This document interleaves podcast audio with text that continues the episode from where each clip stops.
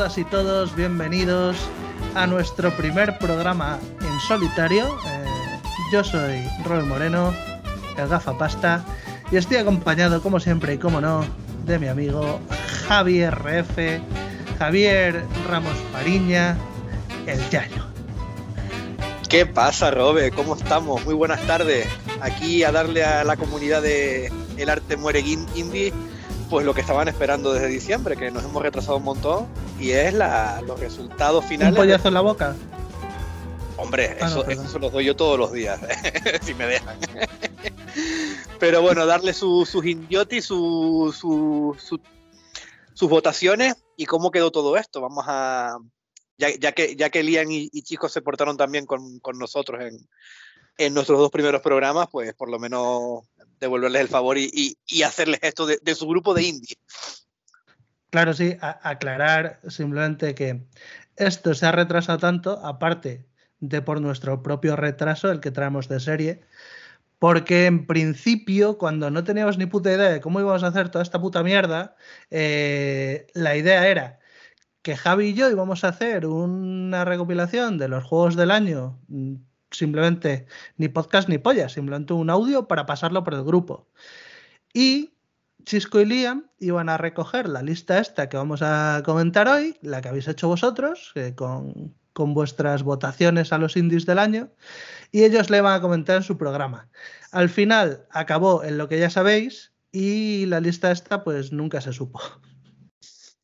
Bueno, eh, es, es, increíble esto porque creo que somos la, el primer programa que antes de grabar nuestro primer capítulo piloto oficial, ya tenemos tres programas de, spin-off, ¿no? De, colaboración. Sí, hemos tenido la prórroga, la prórroga 2 y ahora tenemos la prérroga, que, es, que va antes de, rogar. los penaltis. bueno, la organización, la organización es nuestra pasión.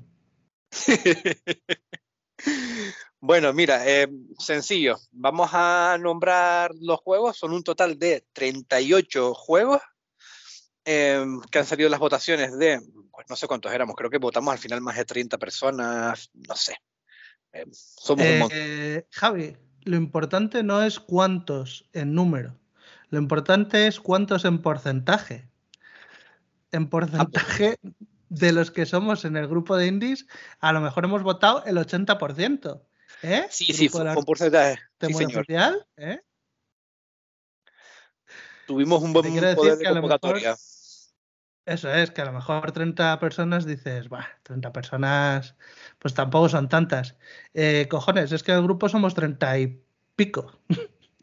Sí, sí, Así que... Creo que, somos 38 y votamos 30, una cosa así, vaya, un porcentaje bastante alto. Una sacada de polla monumental, Javi, dilo como es. Sí, sí, tenemos un poder de convocatoria del carajo, tío. sacarnos el, el, micropene, golpear ahí y, vienen todos. Ya te digo. Bueno, empezamos, vamos a empezar esto y vamos a empezar, como se hace siempre estas mierdas, de, abajo para arriba. Oye, Robe, por cierto, em, ¿quieres explicar, a, ¿quieres explicar al grupo el sistema de votación que, que usamos? Ah, pues la verdad es que no pensaba. pues que les den por el culo. Pues sí, pues, pues vale.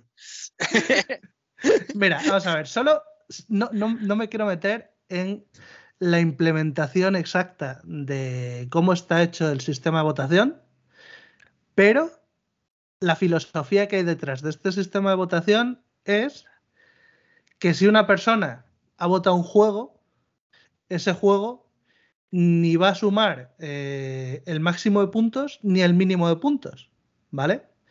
Es decir, imagínate el ejemplo de un tío que ha jugado 20 indies y te ha hecho una lista de 10. Esos 10 son 10 de 20. Un tío que ha jugado 3 te ha hecho una lista de 3, pues los 3 que ha jugado. O sea, tampoco...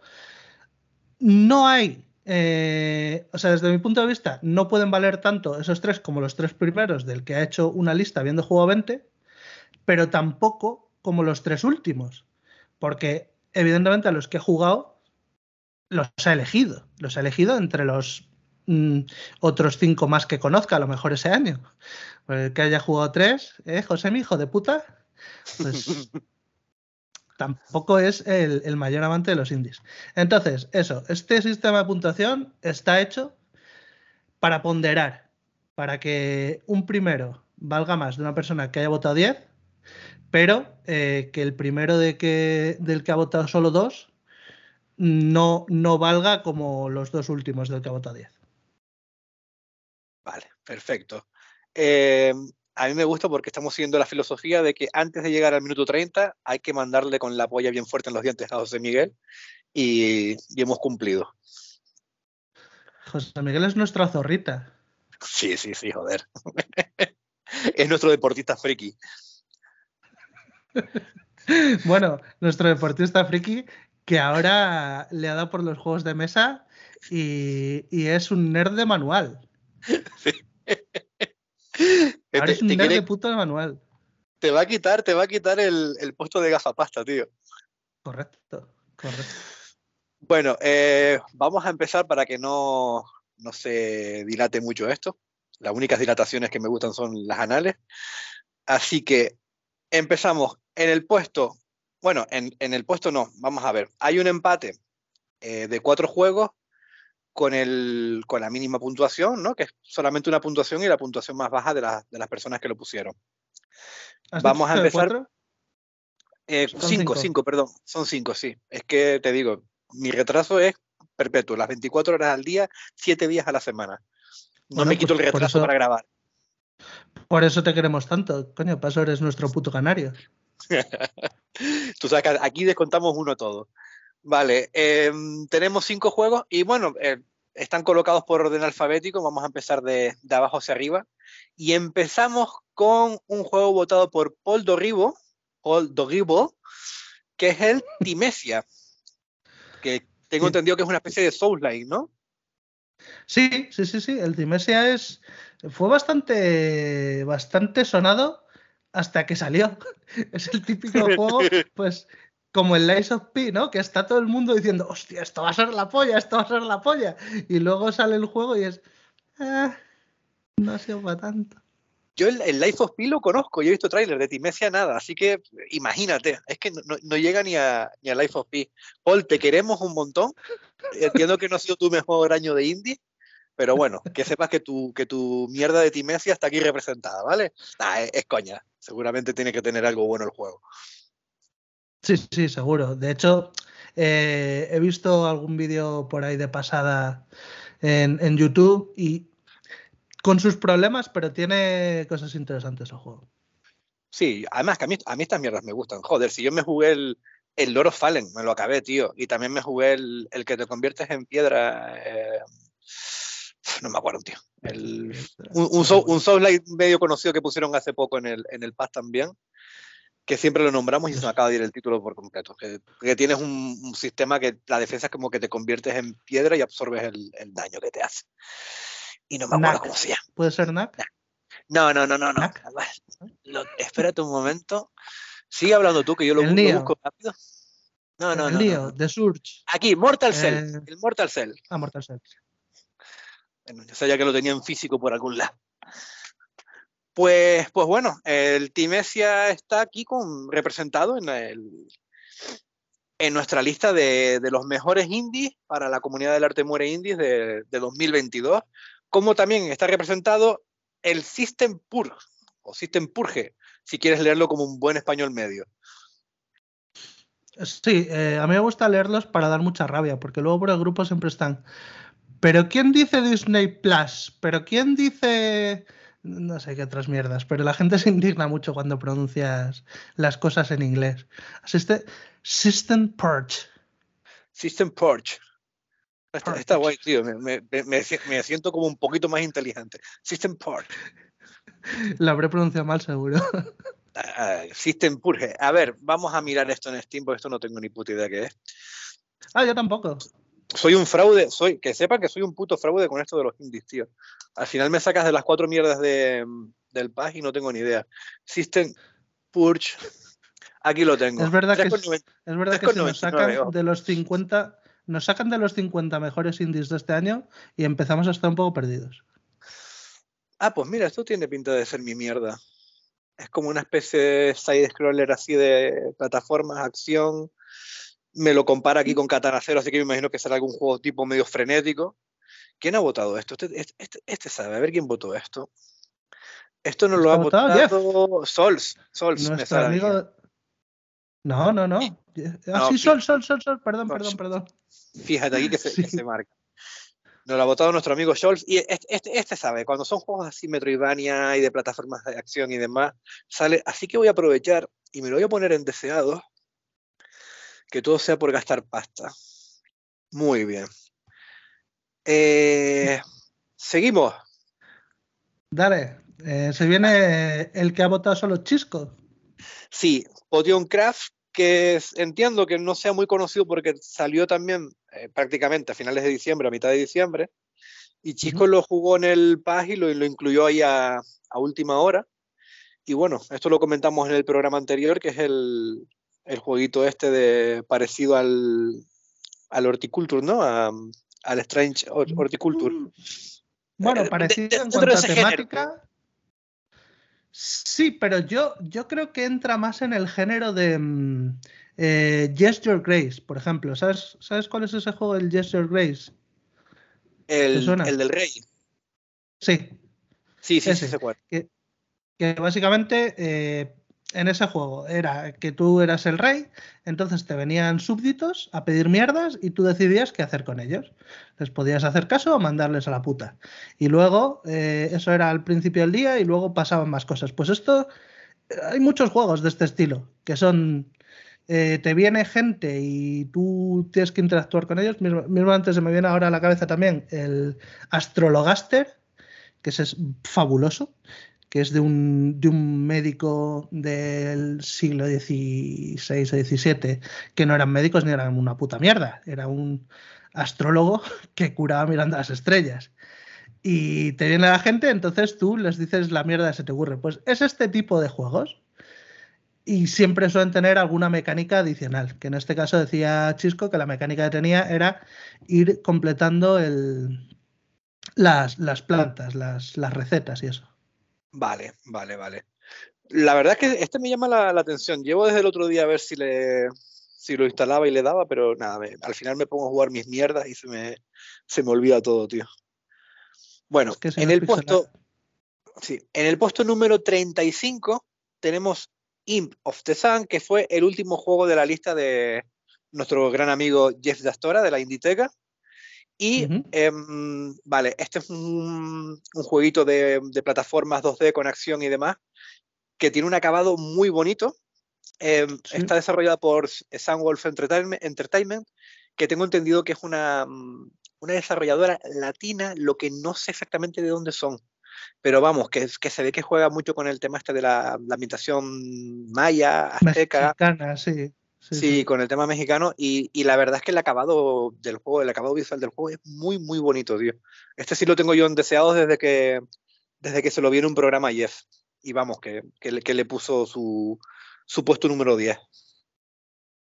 No, desde luego se ve precioso el juego y el, el, estilo artístico es muy propio, muy característico, lo cual siempre mola. Cuando un juego lo ves y si, si más o menos lo conoces, con cualquier captura dices, este juego es este, quiere decir que ya a nivel de personalidad ya cumple, pues a lo mejor mucho más que el Outriders o cualquier mierda que te pueda sacar Squenny. Sí, la palabra, la palabra yo creo que, es esa, que dijiste, es personalidad. Son juegos con personalidad que tú los ves y dices, vale, em, está el juego. Y este juego te digo. Además, me gusta mucho el, el acabado, tío. Lo tengo aquí ahora mismo puesto delante en Steam y me, me mola bastante lo que veo. Sí, sí. Robe, te toca, porque este es tuyo. Este es mío. Este tiene un único voto. En el puesto 34. El, puesto 34 empatado con los otros cinco, con los otros cuatro, perdón. Sí, sí, sí, sí. Pues el Frog Detective, ya me da la risa al decir Detective. El puto Liam. O sea, eh, Liam, me cago en tu puta madre. Un saludo, tío. Que, el Frog Detective es un juego que curiosamente encarna a un detective, pero no va tanto de investigar, sino que va de hablar con los personajes. O sea, en el fondo la investigación es una puta mierda, solo tienes que hablar con los personajes, como cualquier misión secundaria de un JRPG. Solo es recorrer el, sitio, eh, recoger las cosas que son interactuables y hablar con los personajes hasta que se acaban los diálogos varias veces. Pero lo divertido de este juego son esos diálogos. O sea, es un juego de humor muy, muy, muy bien escrito, muy gracioso. Si te gusta este, este arroyo, si te hace gracia, le pides el punto, te partes. Vale, este, este, cuando tú me los comentaste, me, puse las tres partes en, en la wishlist, pero creo que luego te escuché que el segundo no era muy recomendable, ¿no? No, macho, el segundo yo no sé por qué. Eh, no, no me reí, es que no me hacía ni puta gracia. Era lo mismo, un juego de mierda, pero sin la parte que lo hace de oro, que es, estar bien escrito. Sí, pues puede, puede ser que, lo escribiera otra gente o que estuviera medio inspirado o que cogieran los chistes que le sobró del, episodio 1. Bueno. Ya, sí, no sé, no sé, pasaría. Ahora tenemos un doble, bueno, tenemos un empate con 12 puntos. Juegos que también tienen un voto, pero ya que, que fueron con una posición un poquito, un puesto más alta. Y también lo mismo, un voto cada uno, 12 puntos cada uno, serían las posiciones 33 y 32 y empezamos con This Way Madness Lies. Esto parece eh, un juego de Aitor Sade, la verdad. A ver, This Way Madness Lies, lo estoy buscando aquí. ¿Quién lo votó, Robert? ¿Lo tienes a mano? Sí, lo votó Sols. Vale, sí, sí, sí, sí, sí, sí. Es un... Joder, Sols. Es un JRPG que parece, que parece el, JRPG de la Sailor Moon de Hacendado. Sí, es como, es como un pixelar de RPG Maker, pero como más, más curradito.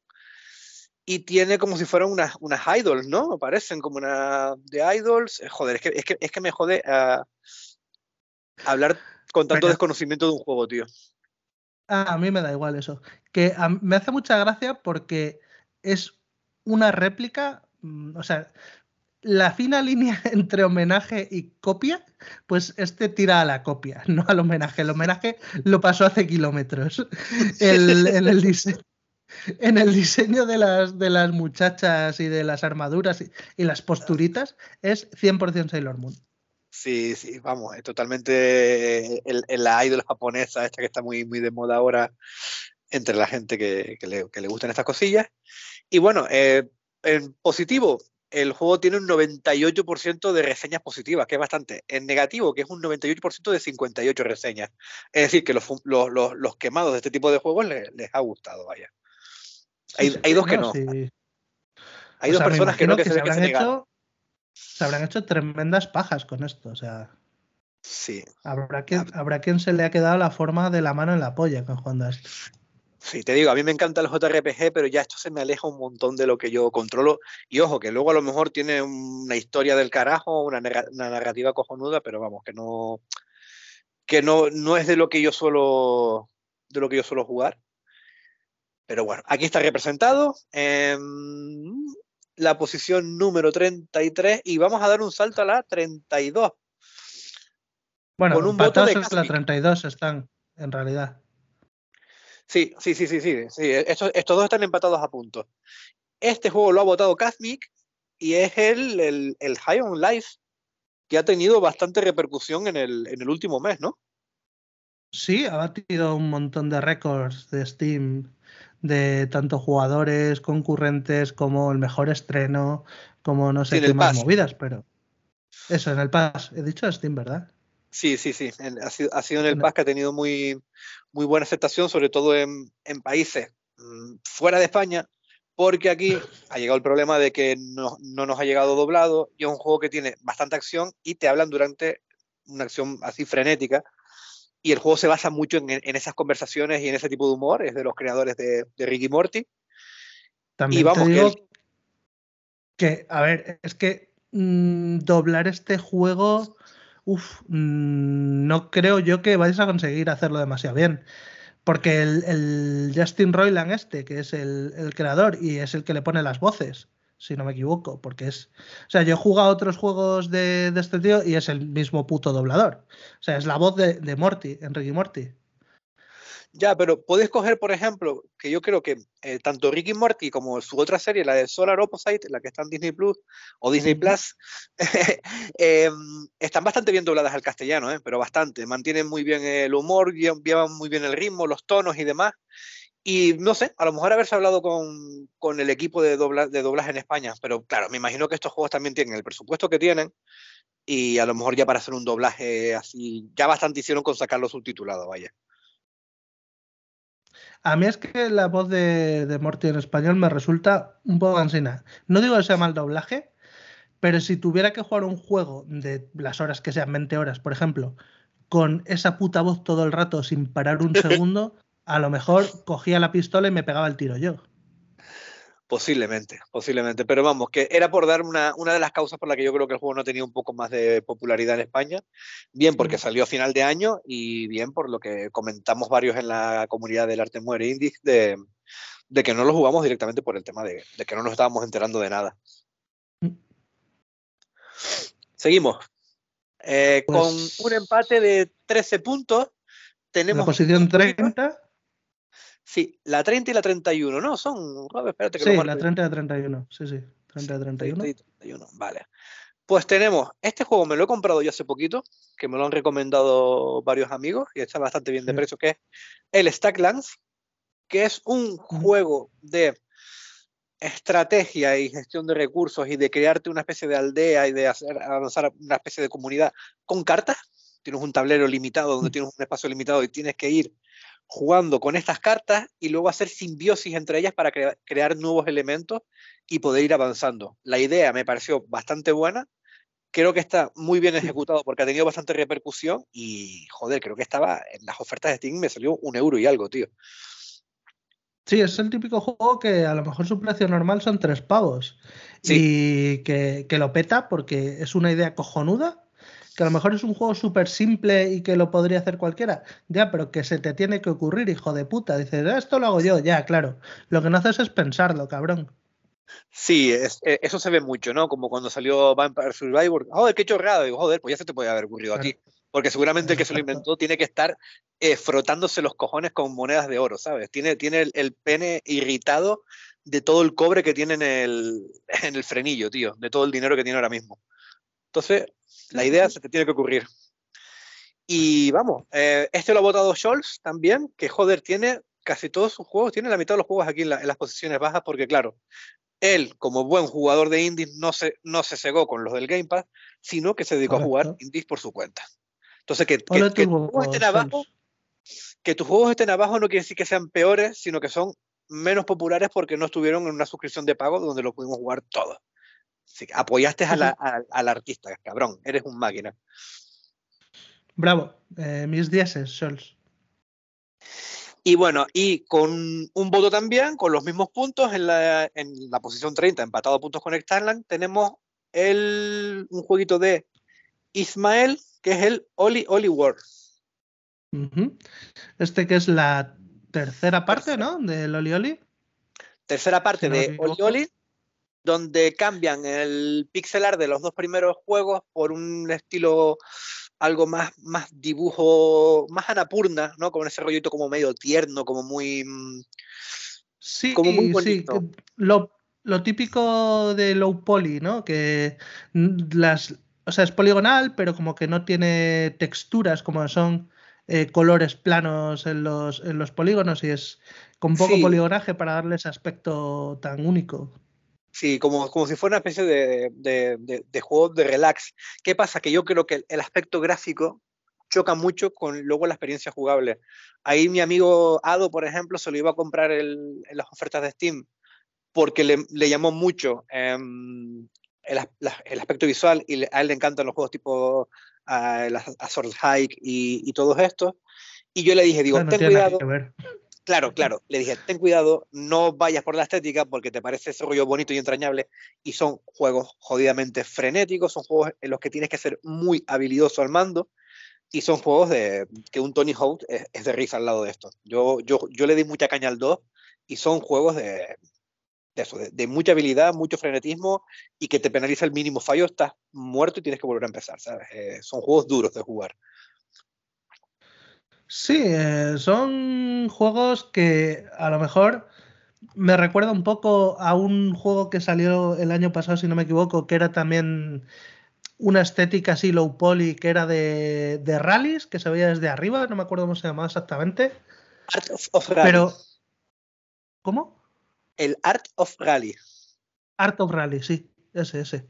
Muy y que, y que, Claro, eso es, es en ese plan. Es juegos que tiran por esta estética porque digamos que es la mm, forma más fácil de con poco presupuesto tener tu identidad propia y resaltar con el resto de juegos de tu género. El problema tío es lo que tú decías, que a lo mejor se confunde con juegos de otro género. Pero sí que de alguna manera consigues mm, diferenciarte del resto del género. Y no por ello dejan de ser pues juegos exigentes y vamos a, decir, no, simuladores, porque tiran más al arcade, ambos dos, pero sí que con, esa, con ese nivel de mm, necesitas darle mucho para llegar a masterizar el juego y a, jugar bien, vaya. Sí, para que se hagan una idea los que no tengan mm, mucha idea de lo que estamos hablando, son juegos, como dice Robe, muy arcade, pero que se parecen más a un Katana Zero o a un Hotline Miami en cómo tienes que orientar y cómo tienes que afrontarlo, de memorizar muchas cosas, de ser muy perfecto en las estrategias que usas y demás, que a un juego de, mm, deportes más convencional, vaya. Sí, sí, sí, sí, buen ejemplo. Y bueno, eh, nos vamos a ir ahora mismo a las tres siguientes posiciones porque tenemos un triple empate con 14 puntos. Empezaríamos por ¿Perdona, Robe? De... Nada, nada, te iba a decir que yo. Este otro juego de Chols que no, ni puta idea. Vale, eh, voy a buscarlo. Vete pronunciándolo tú, que se te ve mejor que a mí, y yo lo voy buscando por aquí. The Outbound Ghost. O sea, el, fantasma de, del ah. radio o algo así. Vale, vale. Esto es un, juego muy tipo Paper Mario, ¿eh? Es un jueguito de, oh de típico de, rol en, bueno, típico de rol. Es un, juego, se ha jugado en Paper Mario, pues ya más o menos sabes lo que estamos hablando. Jueguitos de exploración, de Paper Mario. Sí, que tienen Fables, ¿no? A lo mejor. ¿Un perdón? ¿Un Bug Fables? Sí, también, sí. Sí, combate por turno. Eh, o, también, mira, los, los, de la DS de Mario y Luigi, por ejemplo, también tenían una jugabilidad muy, muy así, pero bueno, la estética que te gusta este, este tipo de personajes como, como plano, como si fueran eh, ilustraciones en 2D, bastante, bastante coquetas. Y vamos, que me da pena tampoco poder hablar mucho más porque no lo he jugado, pero, pero viendo aquí los vídeos y las imágenes, sí que le veo que, que, la estética es muy, muy, muy Paper Mario, mucho. Lo que sí le veo en Steam, por ejemplo, que un 66%, como que por, por lo que sea, no, no ha calado bien. No, no, estoy leyendo reseñas, pero se ve que no, por, lo que sea, no, no ha entrado muy bien. Bueno, pues esto, si, si Sols quiere decir algo en defensa del juego, que nos lo deje en los comentarios de iBox, que por cierto no se nos olvide luego leerlos. Exactamente, sí. Eh, eh, oye, bueno, después, después cuando acabemos vamos a, hacer un poquito de spam del programa, que tengo un par de cosas que decir.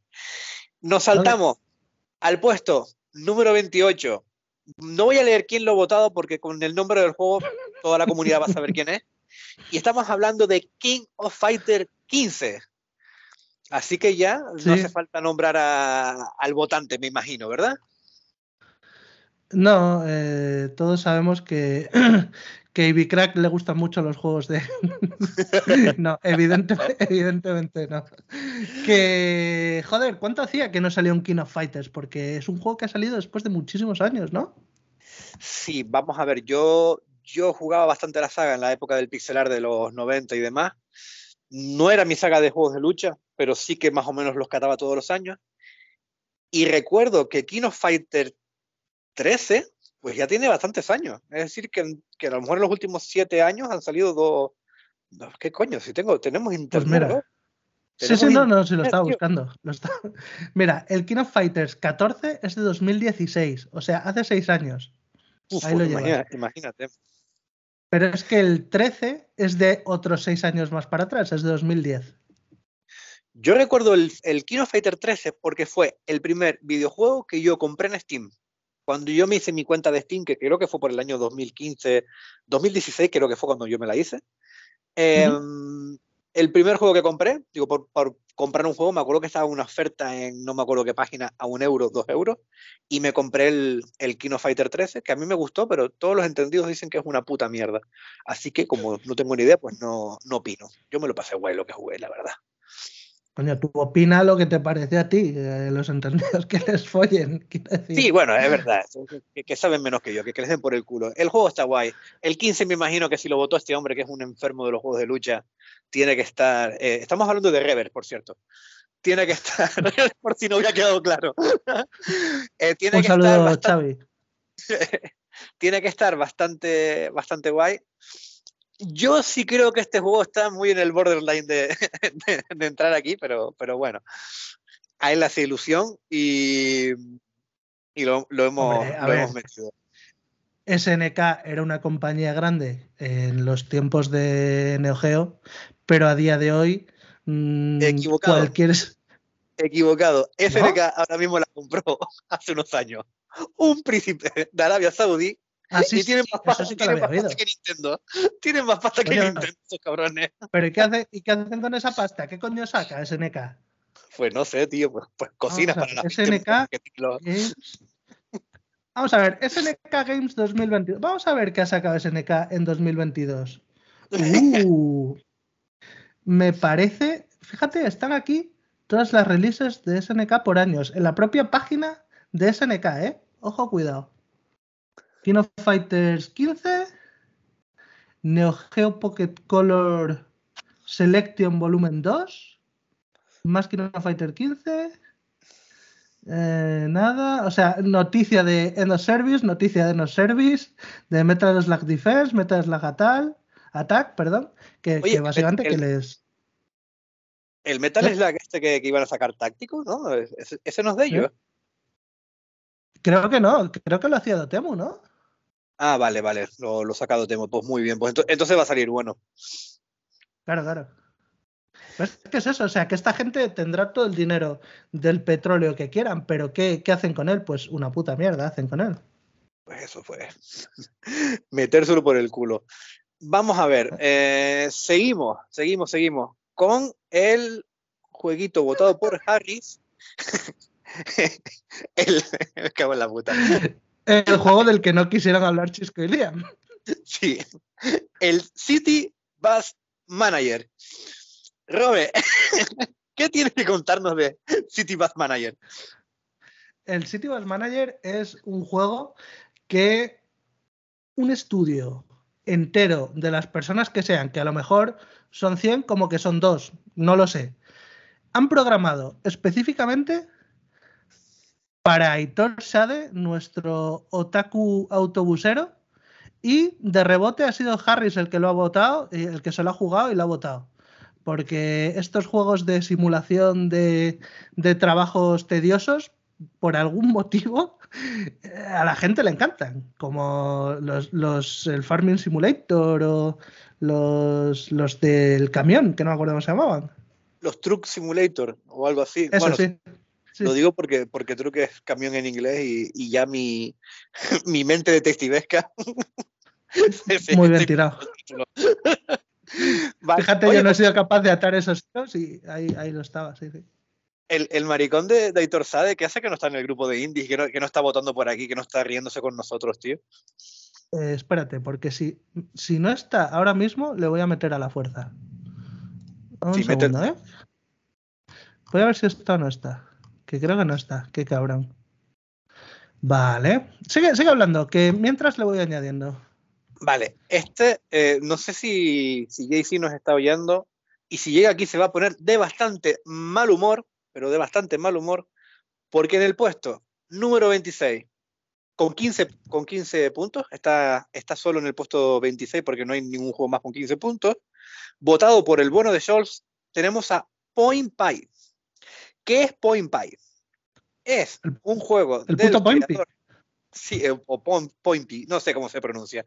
Es un juego de Downwell donde en vez de tener que descender por pozos infinitos con un pixel art muy curioso, pues tienes que subir. Ahora tienes que subir con un estilo gráfico más colorido, más, más tipo juego móvil, y tienes que ir cogiendo una fruta para crear una especie de, de jugos, zumos, batidos, para que un monstruo que te va persiguiendo, pues alimentarlo y que, y que no te coma. Y tienes como una, un número de saltos específicos, ¿sabes? No, no puedes estar saltando todo el rato, tienes como un número de saltos y tienes que calcular muy bien el salto y la fruta que vas a coger para, para parar el monstruo.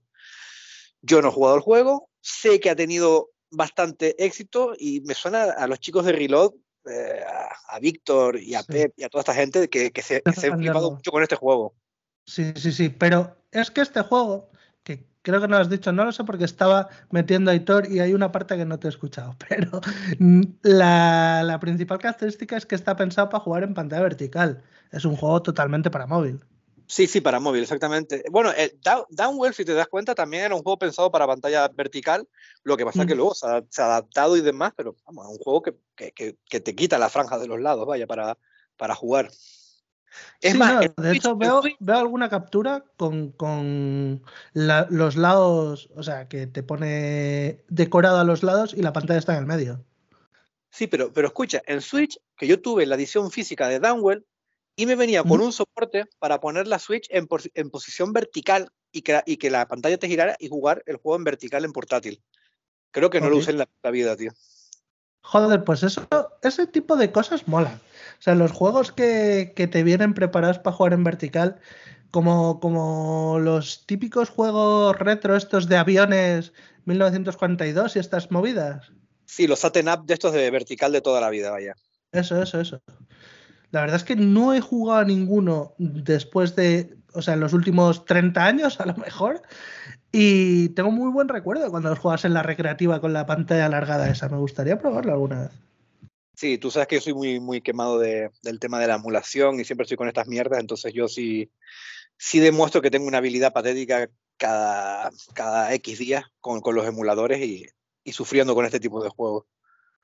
¿Pero y los has probado en pantalla, en pantalla vertical? ¿Qué cojones, tío? Tengo una pantalla de 55 pulgadas y le, me pongo una especie de. Me simula como una especie de, de televisor clásico y así juego. No, pero, hombre, una pantalla de 55 pulgadas, te echas en el sofá y pones la pantalla a lo largo. Pero juegas, juegas echado. Oye, pues se podría, si pongo el típico soporte con el que puedo girar la, pantalla, lo podría hacer. Pero bueno, vamos a vamos al siguiente juego, en la posición número 25 con 18 puntos, un juego que me queda a mí mucha pena no haber jugado en 2022. Salió bastante al final también, pero es de los que me llama mucho. Votado por Harris, tenemos el Night Witch, la caballero bruja o la bruja caballero, que es, de lo que estamos hablando es que somos unos putos máquinas empatando temas, estamos hablando de Suten Up, pues es un Suten Up eh, con Metroidvania, ¿vale? Un juego de naves, de ir disparando con la navecita, ir adquiriendo poderes para la nave para poder acceder a, a nuevas zonas en el, en el escenario. Es una compañía española que tenían un juego, no me acuerdo cómo se llamaba el anterior, espera que lo busco porque el anterior sí lo tengo yo, y tenía un, acabado bastante chulo. Lo que pasa es este que era... Se ve, se ve de cojones, ¿eh? O sea, sí, sí, sí. Gráficamente... A ver, el dibujito es súper bonito, súper bonito, sin ser pixel art, es de estos que parecen como dibujados a mano, pero con mucho detalle.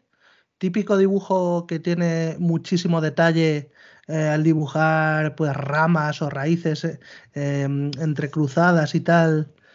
Muy guapo, con, efectos de, luces y todas estas mierdas de los juegos modernos.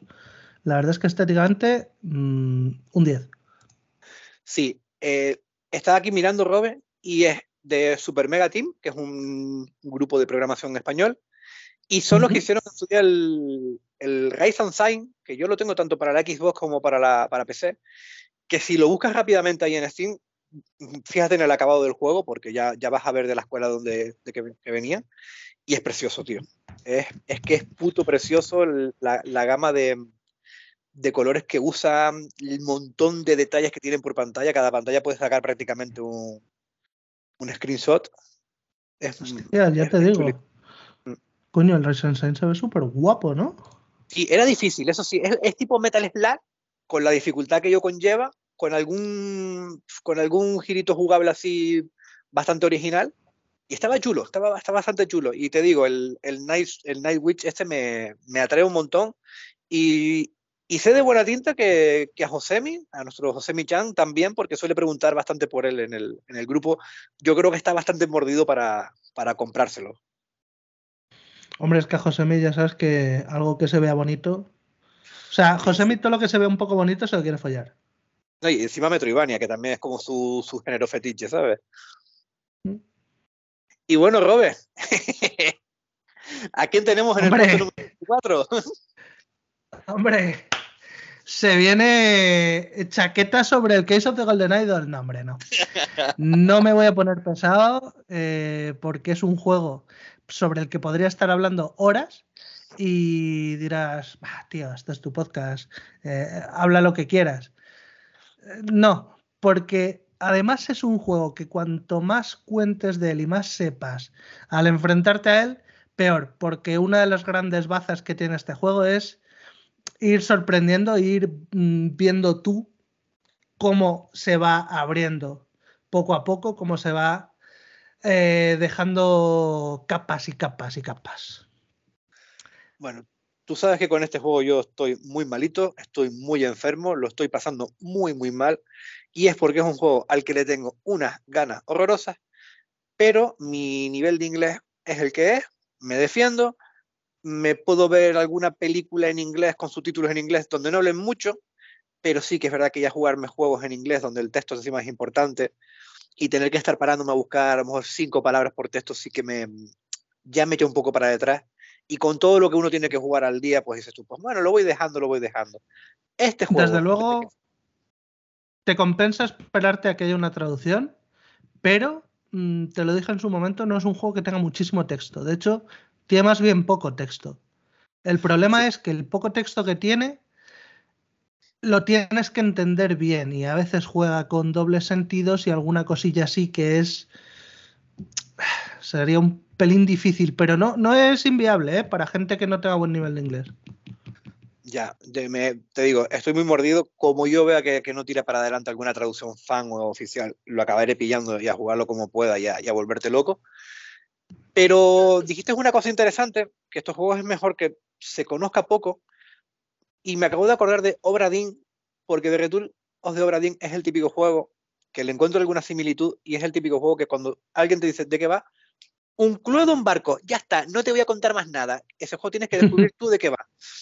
Porque sí que es verdad que es, una, es una maravilla cuando, cuando te enfrentas sin saber muy bien de qué va el juego y empiezas a entenderlo todo al principio, tío. Sí, sí, sí, sí. O sea, además es que este juego, o sea, el, retorno de Obradin ha sido uno de mis juegos favoritos de siempre. Desde que lo jugué me volvió loco. Y este juego es la primera vez que alguien coge ese género y le mira de tú a tú. Y no sé si es por el calentón que tengo y porque nadie lo conoce, solo hablo yo de él. Pero es que ahora mismo le tengo incluso por encima del puto retorno de Obradin. Claro, eso, eso a mí, me suele pasar mucho, Robert. Yo soy muy, muy, muy de calentones, de acabar de jugar algo y ya es el mejor juego del mundo. Y luego ya cuando pasan un par de semanas lo empiezo a valorar diferente o incluso a lo mejor al mes le, puedo encontrar hasta alguna arista, ¿no? Pero sí que es verdad que, mm, que te ha pegado bastante fuerte y que, hombre, ya ha pasado un tiempito y, sigues con tu, con tu opinión extremadamente positiva sobre los juegos. Y te diré más, eh, este juego Mm, al menos dos veces cuando han venido amigos a casa y creo que les podía gustar, les he dicho, siéntate, te lo, te lo voy a poner y te vas a jugar las dos primeras escenas, que son el tutorial, y luego te quedas con eso y ya verás tú si lo sigues o no. Y cada vez que se lo pongo a alguien y tal, mm, eh, vamos, lo voy a rejugar. En cuanto note que se me olvida un poco, lo rejuego, vamos, del tirón. Claro, esa es la diferencia entre tú y yo, que tú van amigos a tu casa y les pones eh, el, este juego y yo les enseño un frasco donde tengo el pellejo que me quitaron de cuando la fimosis. Por eso a ti te va a ver gente y a mí no me viene a ver nadie. Siguiente juego, en el número 23. y tenemos ya un juego con la máxima puntuación, solo tiene un voto, pero ha sido el primer eh, la primera posición para nuestro amigo Harris de Inditeca, em, con 20 puntos, la máxima puntuación, tenemos a Not for Broadcast, que yo creo que también es un juego que aunque yo me he comprado gracias a ustedes dos, es un juego para el que tú estás más capacitado que yo para, hablar. Yo eh, lo jugué hace un par de años, porque este juego lleva en, en Early Access bastante, y desde entonces lo que ha, lo que ha salido es, mm, bueno, lo han pulido un poco y tal, y lo que ha salido es más contenido. O sea, a mí me falta contenido de este juego por jugar, pero lo que he jugado mm, me encantó y me parece un juego súper único, mm, lo más, dentro de lo, de lo, muy conocido y muy famoso, lo más parecido eh, jugablemente podría ser a lo mejor un Papers, Please, porque va de efectivamente manejar aparatos, entre comillas, eh, pues con, el teclado y el ratón, ¿no? Eh, mientras en el Papers, Please lo que tenías es que abrir libro, mover los papeles, sellar por aquí y tal, pues en este juego lo que tienes que hacer es pinchar las cámaras no sé qué, ajustar la frecuencia, mutear mm, o poner eh, pitidos en las palabrotas o en las cosas así, cambiar, eh, poner los anuncios, ¿no? Se vienen los anuncios, entonces tienes que buscar las cintas y meter la cinta de los anuncios. Es, tienes que controlar una, como una estación de televisión, en, miniatura, evidentemente, una estación que no tiene. Eh, me encantaría que, Soda lo jugara, que lo tiene que conocer muy bien en la vida real y nos dijera hasta qué punto se parece o no a, cómo funciona esto en la vida real, pero sí que tiene bastante pinta de que, de que sí que se parece. El, el, cabrón del Soda que en el trabajo se la manda leyendo libros y viendo películas, ¿sabes? Así que Estaría de puta madre saber su opinión. Dice, bueno, aquí tengo que trabajar mucho, el juego no me gusta. El canario prestado, como le llamo yo. Porque tiene allí casa, el cabrón. A ver, eh, Soda es más de Tenerife ya que, yo, tío. Además que cada vez que viene aquí se lo pasa a pipa y se, pone hasta las tetas de, comer arepas y, cosas de esas ricas que, que tenemos por aquí. Bueno, vamos a al siguiente juego, eh, posición número 22, y ya tenemos el primer juego con, más de una votación, en este caso con dos votaciones, votados por los compinches de la, los compinches de la Inditeca, Jeff y Harry, y con un total de 23 puntos, tenemos a Itora, o Itora, la verdad es que no sé cómo se pronuncia, pero este es otro juego, lo estoy poniendo aquí para recrearme con las imágenes, porque me gusta mucho. Sí, sí, es bien mm, vale.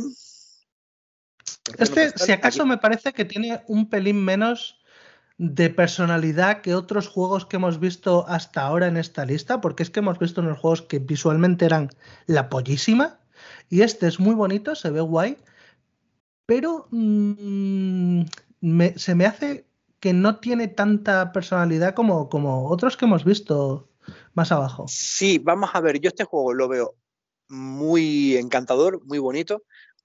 Tiene una cosa en la que yo siempre me fijo mucho, soy muy pesado con ello, pero es el, tema de la, de la, gama y tono de colores que usan, que me, mola bastante. Sobre todo, fíjate el par de, imágenes que tienen así como de, sol cayendo, ¿no? De, con los rojos y los amarillos y tal, que me, gusta mucho.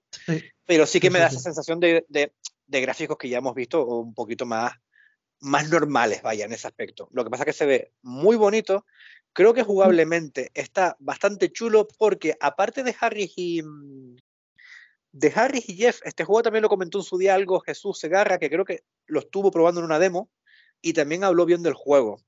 Es un Vaya, qué sorpresa. Sí, ¿El Jesús probando demos? Demoman. Eh, nuestro, nuestro Lord Jesus, nuestro Señor de las Pizzas, también, es que estoy casi seguro que, que habló en su día en el grupo de, de, Editora y hablaron bien. Metroidvania, pues bueno, eso es un apartado visual bastante encantador, bastante bonito, donde la chavalina va con un hacha, con un hacha grande, pero creo que uno de los, de los, de los puntos del juego es que el hacha tenía como vida, como que hablaba con ella. A lo mejor me lo estoy inventando y, cuando me escuchen van a decir, ya está el subnormal este que se olvidó de la medicación otra vez.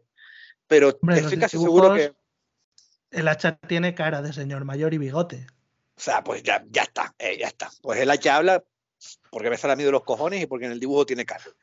Y bueno, pues, pues en un año en el que los Metroidvania, que es prácticamente mi juego preferido, ha tenido bastantes juegos, pero juegos tampoco muy memorables. Por ejemplo, salió el, Ghost Zone, que fue, a mí fue un juego que me gustó sin más, y cosillas así, pues yo creo que, que dentro del género, creo que esto es lo más alto que nos ha quedado dentro de los Metroidvania. A lo mejor estoy flipando. Cuando avancemos un poquito más, no, no, no, no, Quedan más, quedan más, quedan más.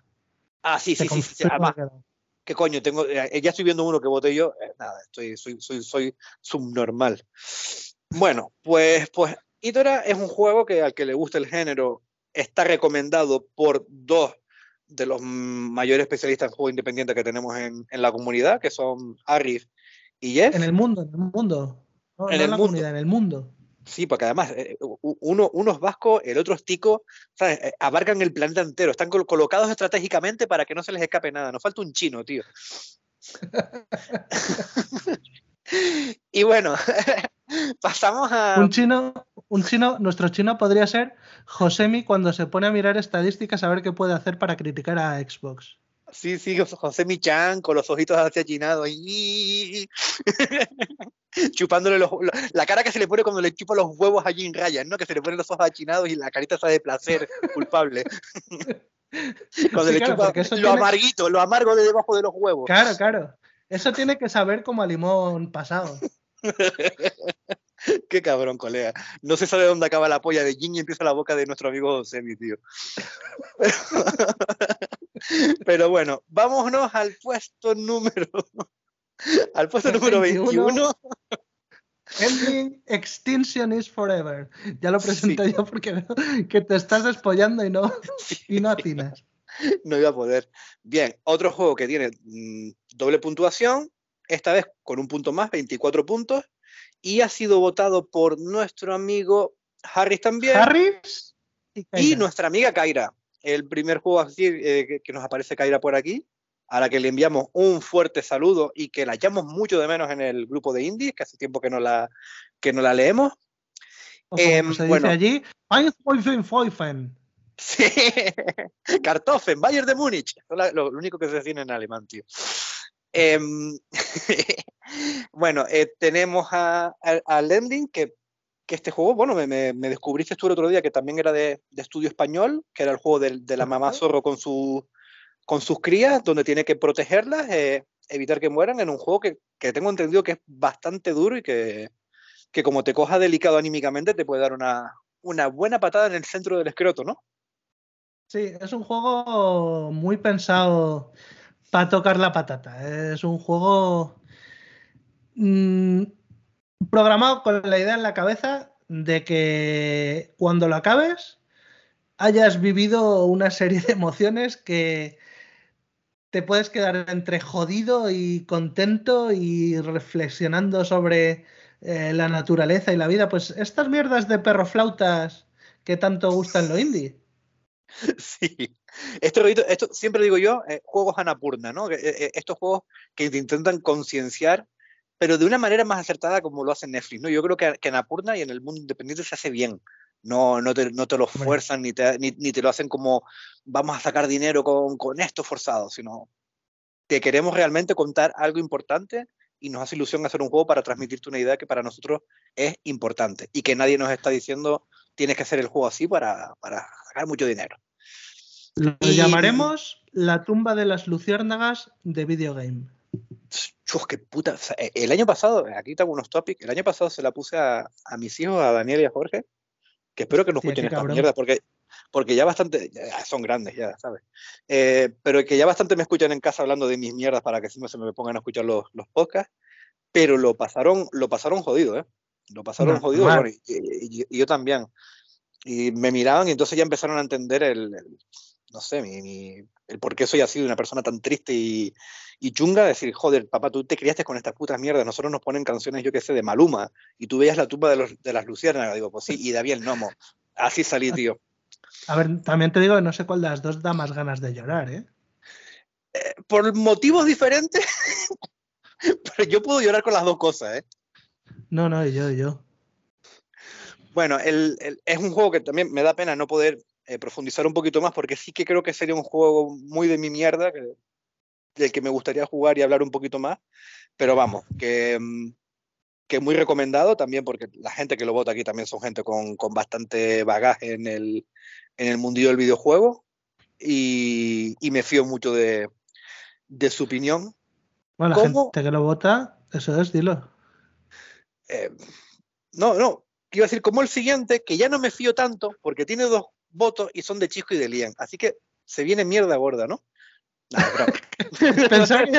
es que pensaba que ya estabas hablando de este, pensaba que estabas introduciendo ya el ah, Vale, pues en el puesto número 20 tenemos la, la secuela del maravilloso Rock Legacy, Rock Legacy 2, votado por, por Chisco y Liam, típico juego que yo creo que no tiene más votos porque no salió un servicio de suscripción y solamente lo votó la gente que, que pagó por él, pero que a mí se me quedaron muchas ganas de, de darle un, un try.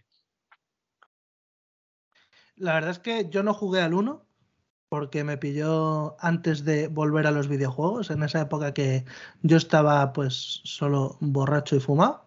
No, no, no añadía además el estar jugando.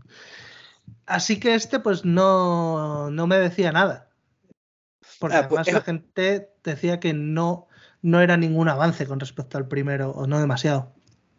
El tema es que mm, este juego, el 2, salió en Early hace tiempo y creo que la primera versión era algo más sencillito, era como demasiado continuista, pero creo que le han metido un montón de contenido y que cuando el juego ya salió oficialmente era algo muy diferente a, lo que la gente se encontró en el, en el Early Access. Por lo que, si te das cuenta, en, en, varios, en varios top de indies así de páginas prestigiosas y de medios y demás, este juego bueno, y, bastante. Y en Metacritic esto tiene una nota que flipas. No me acuerdo cuánto tenía, pero era acojonante. Sí, pero ha subido. Fíjate, fíjate creo que en, que en, Steam empezó con las notas un poco más bajas y que las recientes son mejores, creo. No, no lo estoy ni mirando ahora mismo. ¿eh? Yo, yo, lo estoy, yo lo estoy mirando, por confirmar. Rock Legacy 2 Review en OpenCritic 89. Tócate los cojones. Pues sí, o sea, ¿eh? un 89 es, es muy tocho. Pues sí. Entonces te digo, eh, Chisco y Lian, que además en el, en el, programa pasado hablaron muy bien del juego, a mí me lo... No hacía falta que me lo vendieran, pero, pero me lo vendieron. Y fuera, fuera bromas, ya fuera del cachondeo con, con ellos dos, pues, pues son de las, de las opiniones más respetables que podemos tener por aquí, mucho más que la mía, vaya. Sí, o sea, yo si, si tuviera que decir algo en contra hipotéticamente, ¿vale? Si tuviera que decir algo en contra de las opiniones de Chisco y Liam, es que no son opiniones en plural, es una opinión singular, porque los dos opinan lo mismo de todo, los cabrones. Oye, es verdad, son, son como estos matrimonios que llevan ya muchos años, que hablan en plural. No, anoche vimos tal serie. Oye, ¿qué les pareció? Nos gustó. ¿Cómo que nos gustó? ¿Que, son, que son un, cuerpo con dos cabezas? Eh, ya, que, que, se han convertido en una especie de ameba. ¿Qué me estás contando? Y, no, y, fueron de vacaciones, sí, fuimos hasta el hotel, nos gustó, vimos tal serie, nos gustó, eh, no sé, nos dimos por el culo mutuamente, nos gustó. Nos gustó. Coño. Eh, yo estoy esperando que hagan un crisma de Navidad, ¿vale? Con el típico jersey horroroso este de lana con un, con un, con un reno, pero los dos metidos en el mismo jersey, como el episodio en el que le cosen la cabeza de Barnes a Homer.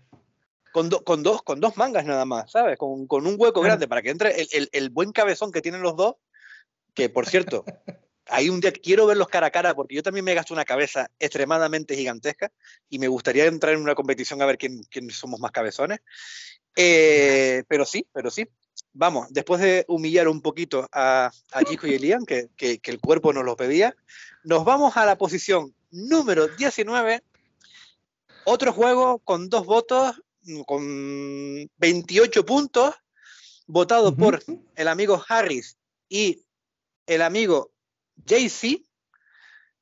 Y estamos hablando de Card Sank, el juego de hacer trampas con cartas que tienen una pinta espectacular. Card Shark. Ah, pues lo escribí mal, ¿no? Ah, Card Shark. Vale, sí, lo escribí mal. Lo siento. El tiburón de las cartas. no, básicamente es un juego que va de que tú eres un, un tipo mudo que trabaja en una taberna. A esa taberna llega un día un fulano que es el típico eh, tunante que va, que se dedica a timar a la gente a base de apostar, apostar en juegos. Y pues lo típico de eh, empieza a apostar y te vas dejando ganar y ya cuando la apuesta sube a saco, ahí es cuando le gana porque siempre le había podido ganar. Pues esto, además, sumado a un pavo que está muy acostumbrado a hacer trampas y te habla mientras le estás sirviendo el vino y entonces te dice, oye chico, ayúdame a ganar esto. Y te dice cómo le tienes que señalar eh, qué, palo es el que, el que tiene el otro, le tienes que mirar al otro qué carta tiene y se lo señalas tocando el vaso o cómo servías la copa y eso. Sí, eh, he visto algún vídeo, también he escuchado en varios programas mm, donde hablan del juego y lo que tengo entendido es que el juego tiene una dificultad un poquito alta porque cada nivel te tienes que ir aprendiendo muy bien las trampas que haces porque luego tienes que ir sumando, sabiendo qué hacer en cada momento, que es un juego que también que necesitas algo de habilidad, algo de velocidad. Y claro, yo la coordinación mía ya sabes cuál es ya. A ver, más, más que un juego difícil, yo no creo que sea tanto un juego difícil como un juego que tiene una curva de dificultad muy pronunciada, porque en realidad cada truco en sí no es muy difícil, pero el problema es cuando te los van juntando, cuando te tienes que acordar de todos cómo estaba eh, el truquito, porque si simplemente te dicen cómo se hace, pero no lo practicas 20.000 veces, pues lo fallas. Vale, vale, vale, vale. Te digo, este me llama bastante, en su día estuvo en Game Pass, pero fue en el Game Pass de, mm, de PC y claro, yo estoy en una cuenta compartida, pero yo soy el gorrón de la cuenta, por lo que yo no tengo opción de jugar a los de PC. Y, no lo pude no lo pude catar, pero vamos, que me llama bastante. Y bueno, del puesto 19. ¿El Carsar está en, Game Pass de PC estás diciendo? Sí estuvo. Yo, no, no sé si está a día ¿eh? de hoy. Uf, pues me suena que sí. De, hecho, de hecho eh, que en el grupo llegaron a hablar de él porque lo estaban probando tirando del Game Pass de PC, ¿eh? Me suena, me suena. A lo mejor me lo estoy inventando, pero me suena un montón, ¿eh? Yo, o sea, quiero decir, yo sí que tengo el Game Pass de PC y puede, puede que, me, que me lo haya pasado, pero si me lo he pasado, mm, vaya hostia que llevo. Es que me suena que estuvo de lanzamiento y a lo mejor estuvo eso de pues, cinco o seis meses, no, no tengo ni idea, ¿eh? después lo miramos bien, porque a lo mejor estoy yo mezclando con otro juego, pero estoy, es, es que tengo como ese rollo de 90% seguro, 10% borracho. Creo que va a ganar el borracho. Vamos a seguir. Vamos a ver. Eh, pasamos al puesto número 18, también con dos votos, pero lo, siento por Chico y Liam, porque e, estos dos, mm, estos dos votos sí que están mucho más contrastados, de gente con mucho más conocimiento de lo que hablan, de videojuegos, de cine, de música, de mujeres, de lo que sea porque esto, este juego tiene dos votos y son votos de eh, votos de Don Gafapasta y Don Yayo, aquí presentes los dos. Con 30 puntos. ¿Perdón? Con esa descripción, que con esa descripción pensaba que ibas a decir que lo habían votado Jeff y Harris. No, no, no, no, no, no. Aquí hay, hay que joder, hay, que vender bien el producto, Robert. Me cago en Dios, que tenemos que sacar un podcast adelante, tío. No nos podemos hundir en el primer programa.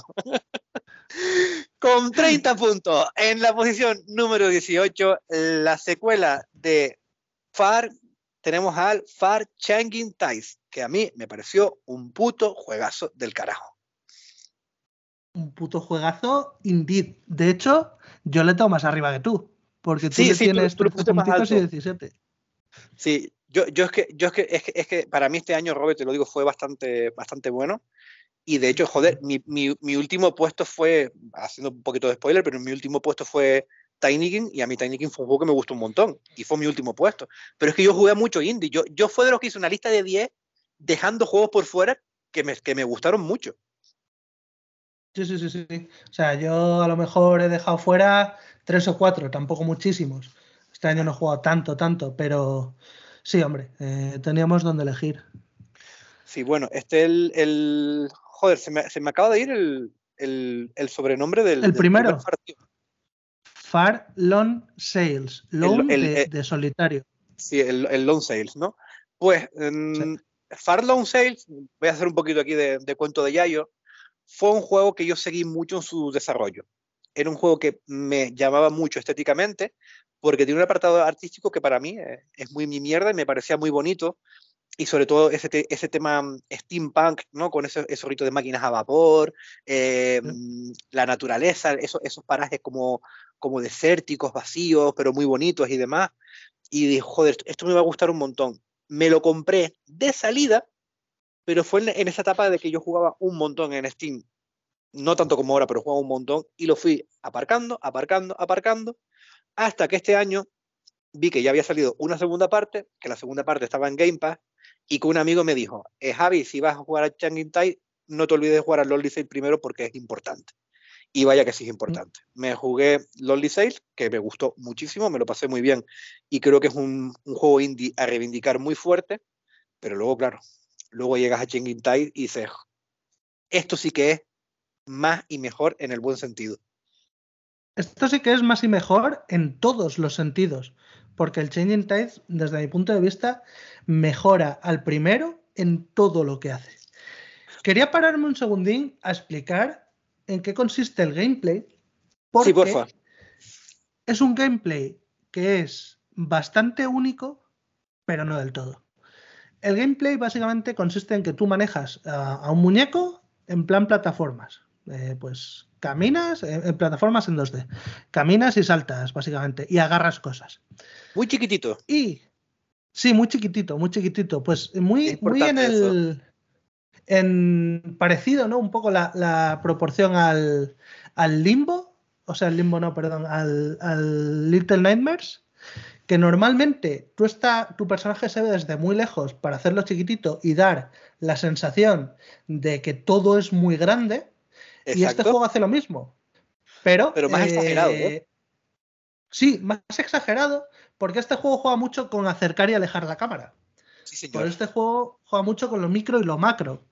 Porque tú, en realidad, lo que manejas es una máquina gigante. Es decir, tú eres el piloto o el conductor de esa máquina gigante. Y esa máquina gigante se maneja apretando botones, se maneja rellenando una caldera, se maneja agarrando un, tubo que echa aire y metiéndolo por aquí o no sé qué. Y eso lo haces tú por dentro y está lo que pasa dentro de la máquina y lo que pasa fuera de la máquina. Y juega muy bien con esas cosas. Y lo que quería decir es que esta mecánica no es realmente única porque hay juegos como el Regular Human Basketball. No sé si lo conoces, Javi. No, no lo conozco. Tengo un juego en mente que, puedo nombrar ahora, eh, o, por lo menos describirlo un poco porque no recuerdo el título, pero ese que tú me dices no, no lo conozco.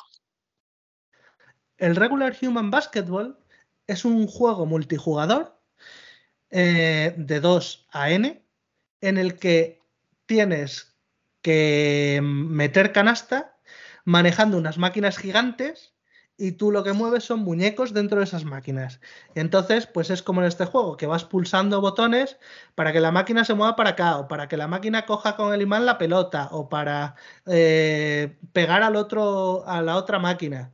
En ese plan, es el mismo tipo de jugabilidad, pero este tipo de jugabilidad se había eh, explotado bastante este concepto en cosas multijugador y creo que es la primera vez que se explota en un juego single player y es acojonante cómo lo hacen de funcionar de bien, de cómo consiguen coger esa eh, grandiosidad de la máquina gigante y esa insignificancia de tu personaje y meterle esa melancolía que hace que funcione también. Sí, eh, para mí lo que te transmite el juego es muy importante. Eh, porque te hace sentir realmente como una especie de, de, eso, de personaje solo ante las inclemencias del tiempo, ante la naturaleza, ante un mundo que se ve que, que ha pasado algún tipo de catástrofe, un mundo post-apocalíptico, o eso es lo que a mí me dio la, la sensación en los dos títulos. Y, mm, y una cosa que, que, no nombraste a la hora de controlar la máquina, que para mí es muy importante en los dos juegos, es el tema de, de la vela y usar el viento, tío. De usar el, el, el mástil, que a veces tienes que, que, subirlo, bajarlo según si te viene algún obstáculo que te lo pueda romper. Lo de, lo de reparar los desperfectos dentro de la, de la nave también me parece una genialidad, como se hace en, en los dos juegos. y bueno, una de las cosas por la que a mí, gustándome un montón el primero, yo, yo no los tengo tan separados a lo mejor el uno del dos, pero que sí que me gustó mucho del dos, es que te coge la idea del, del, primero, pero te va haciendo cosas con las que te va sorprendiendo más hasta llegar a cuotas que decir, joder, ¿cómo, cómo, cómo, cómo, cómo se han sacado la chorra aquí, tío? Porque no me esperaba que me fueran a llevar a, a este vehículo o a este otro o que me fueran a poner estas mecánicas y me parece que, que, escoger un género, que escoger su género, porque aunque, aunque, aunque haya algún precedente, creo que, que, que es bastante único este juego, eh, sí, sí. y llevarlo a unas cuotas de calidad, tanto artísticas como jugables, muy bonitas. Y una cosa que te comenté el otro día, que yo creo que hubiera estado genial, aunque rompe un poco con lo de sentirse solo en, el, en, la, en la experiencia, es el, poder jugar al juego a lo mejor con algún amigo, porque tú tienes que estar controlando la caldera, tienes que estar controlando el timón, tienes que estar controlando la vela, tienes que estar controlando los, objetos que van saliendo por fuera que, quieres recoger. Y a lo mejor una especie de cooperativo le podría sentar para, genial al juego, tío, de, de, de, intentar llevar la nave entre, entre un par de amigos, tío.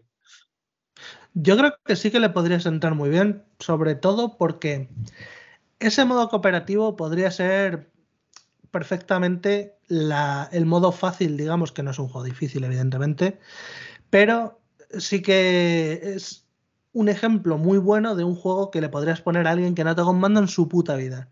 Le pones esto a dobles y tú le vas, os vais comunicando y tal, que eso sí que se prestaría bastante por cómo está hecho el propio juego, como tú dices. Y yo creo que sí que funcionaría guay. Sí, sí. yo, a, mí, a mí me gustaría mucho. Y bueno, una, una cosilla también para decir al que le haya llamado la atención, es que yo sí recomiendo mucho jugar a, a los dos juegos. ¿eh?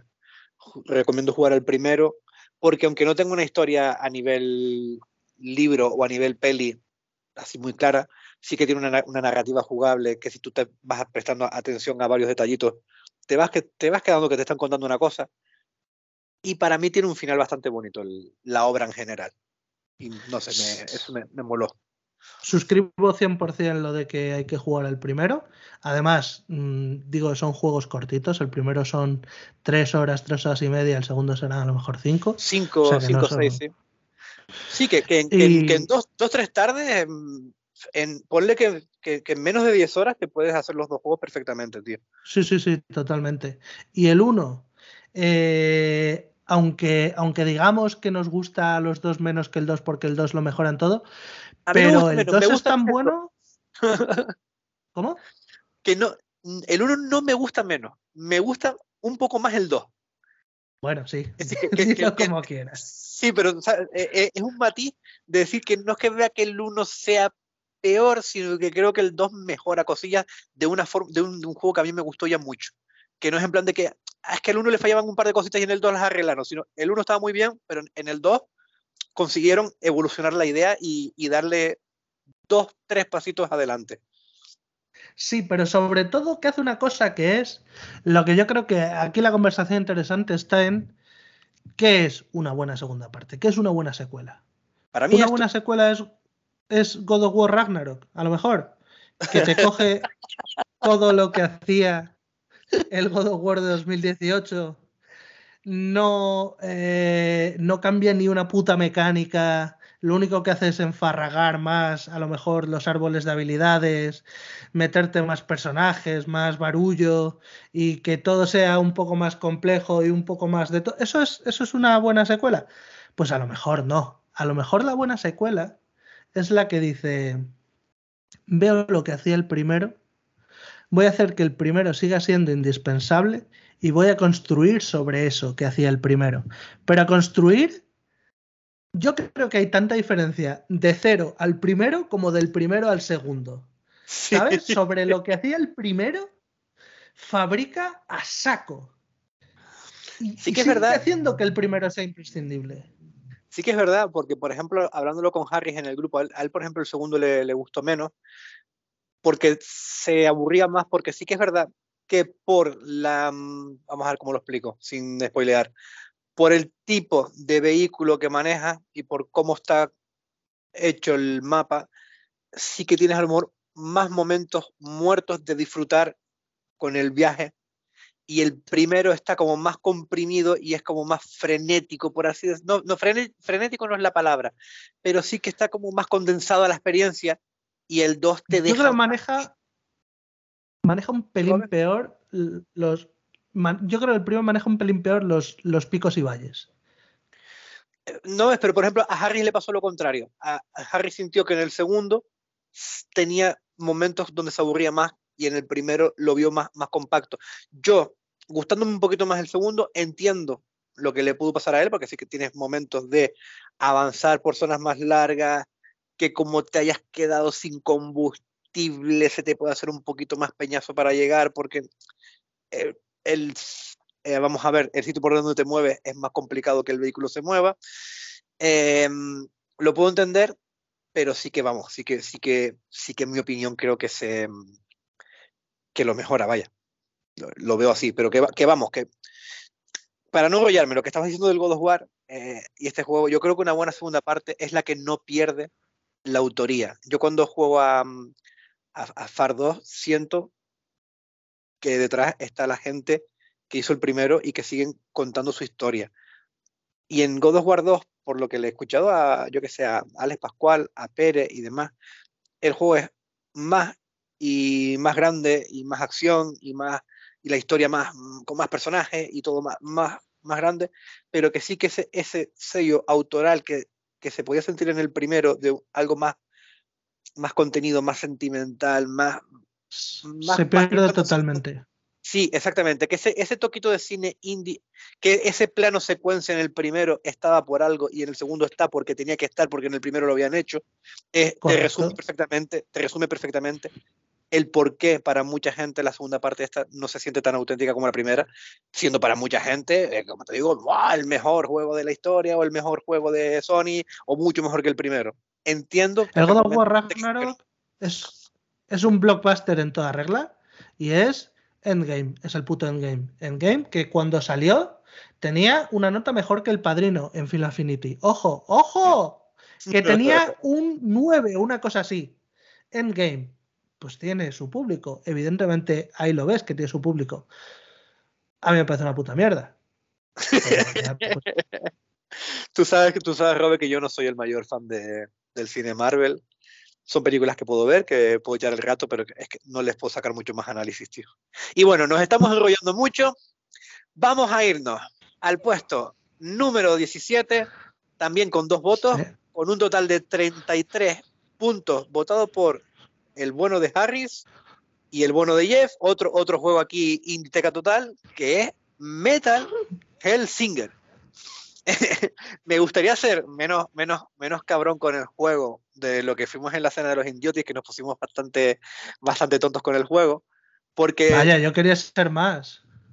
no, a mí me da penilla porque sí que es verdad que sé que a ellos les gustó mucho, sobre todo a Jeff le gustó un montón y me, y me, da, me, da, me da esa cosilla. Porque sí que es verdad que yo cuando lo jugué en los momentos en los que yo era capaz de jugar bien, el juego sí conseguía hacer, sí conseguía cumplir su propósito, que era elevarte y, que, y, darte como esa, esa adrenalina de que bien me está saliendo. Y que a mí el juego me echara para atrás, mm, yo creo que no era porque el juego lo hiciera mal, sino porque yo no era lo, suficientemente hábil, nunca lo he sido con los juegos rítmicos. Y entonces, claro, no, no puedo hablar mal del juego por yo no ser capaz de jugar bien a él, porque sí que creo que tampoco, aunque la ambientación sea de matar demonios en primera persona, yo creo que no busca ser un Doom, sino busca hacer su propia cosa con una ambientación muy Doom. Si tú lo dices. hombre, eh, eh, yo qué sé, estamos aquí de, celebración de los jueguitos que ha elegido la, la comunidad. Sí, sí, sí, que está, que está por, prácticamente a mitad de tabla, casi por arriba de la mitad de tabla o a mitad de tabla, me da pena hablar mal. Y encima votado por dos personas de. Sí, está claro, pero yo he salido ya del personaje bastante rato con el FAR y evidentemente con un shooter me tocaba volver y decir, Que te jodan, Metal Hellsinger. Si quieres competir contra un juego, que sea contra un juego malo, cabrón. Copia uno que sea una mierda. sí, sí que es verdad que mm, me, sorprende porque sí que era un juego pintón y estuvo en Game Pass, por lo que mucha gente lo pudo probar y mira, no, no tuvo sino que dos, votos. Eso sí, el de Jeff es altísimo, es su, su tercer juego en la lista, ¿eh? Es verdad, ya te digo. Bueno, vamos a saltar, porque sí que es verdad que aquí no, me puedo entretener como con el FAR, porque cuando no he jugado un juego tampoco me gusta ponerme a hablar gilipolleces, aunque podría. Soy bastante, bastante bueno para decir gilipolleces sin, sin sustancia. Eh, bastante, sí. Nos saltamos al puesto número 16. Primer juego ya con tres votos, que, lo han votado tres personas. Ya empezamos a entrar aquí en la chicha. Con 37 puntos, tenemos a una de las, de las grandes secuelas de este año, como ha sido Windjammer 2. Y decir, decir rápidamente que yo creo que este juego no tiene un par de puntos más porque Liam hizo su, top así como muy rápido el día que lo tuvo que hacer y no quiso hacer los 10, sino hizo, hizo 5 o 6 que lo que hizo. Pero creo que si Liam hubiera hecho un top 10 lo hubiera metido, porque me, me consta y lo estuvimos hablando que le, que moló bastante. Y bueno, decir que este fue uno de los que yo dejé con pena por fuera, de un juego que yo en un top 15 me, hubiera entrado. Eh, fue un juego que yo no, no, no metí en el 10, no porque no me gustase, sino porque es que jugué mucho este año.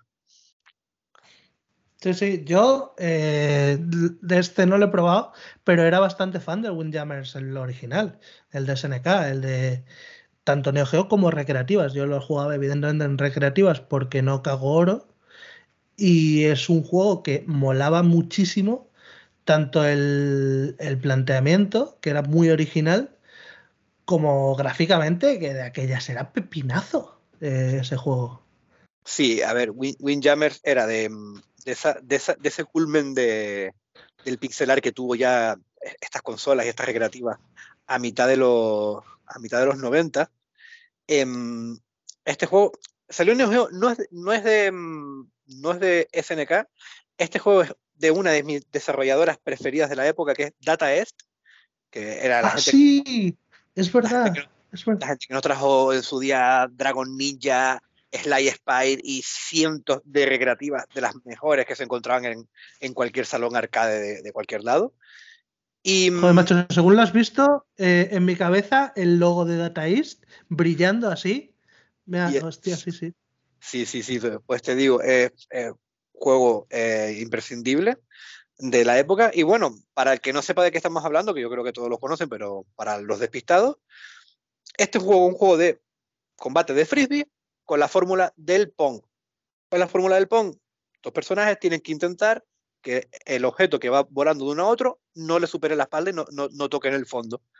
Con esa regla estúpida se mandaron un juegazo frenético, con un pixelar precioso, con unos escenarios que una vez que juegas al juego no se te van a ir nunca de la cabeza, eh, y con un frenetismo a la hora de jugarlo súper agresivo. Juego muy bueno. Pues la buena noticia es que Dotemu nos ha traído eh, a principios de 2022 esta segunda parte y es que lo han clavado. En, no sé qué grupo lo desarrolló exactamente de los de Dotemu, no sé si fue la misma gente que hizo el Tortugas o no, pero es que les quedó.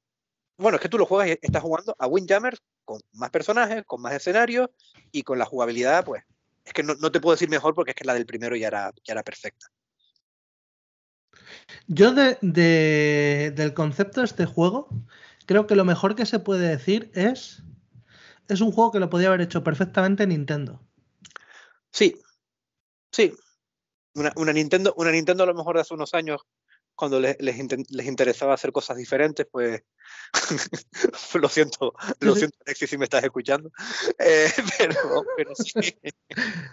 no, no, pero, pero recuerda mucho al girito que le ha dado Nintendo siempre a pues lo que hizo con los juegos de lucha con Smash Bros, lo que hizo con los juegos de deportes con cualquier cosa, o lo que hizo con los juegos de coches con el Mario Kart. Es un poco eso lo que hace este juego.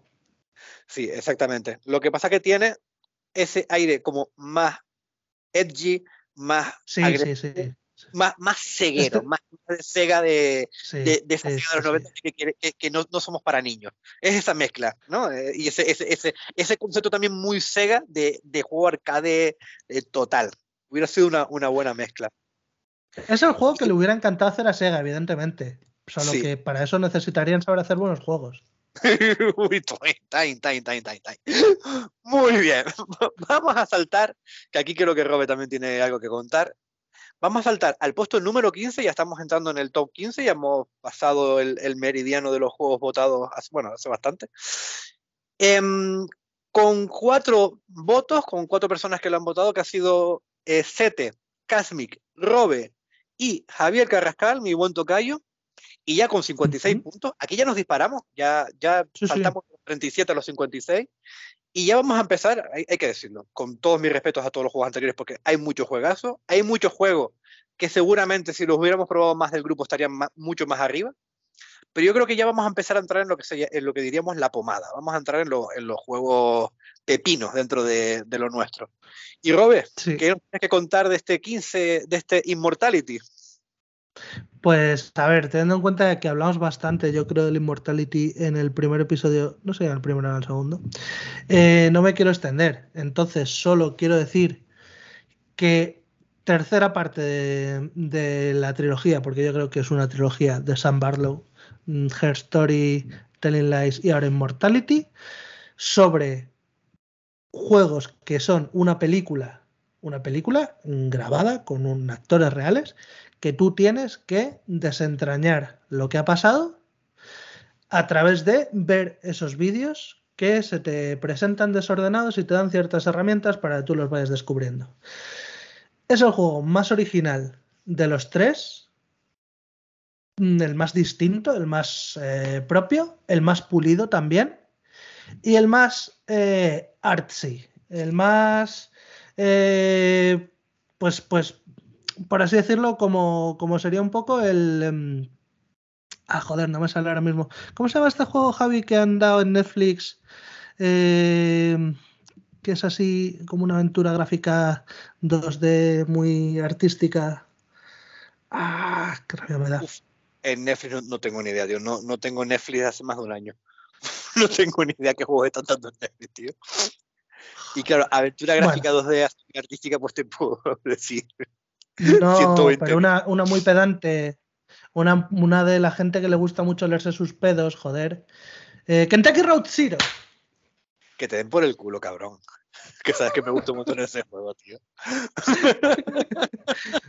y a mí me gusta un montón Immortality, pero es para gente que nos gusta olernos nuestros propios pedos. Es, para, es, para, es, para, ti, es para gafapasta. Sí, sí.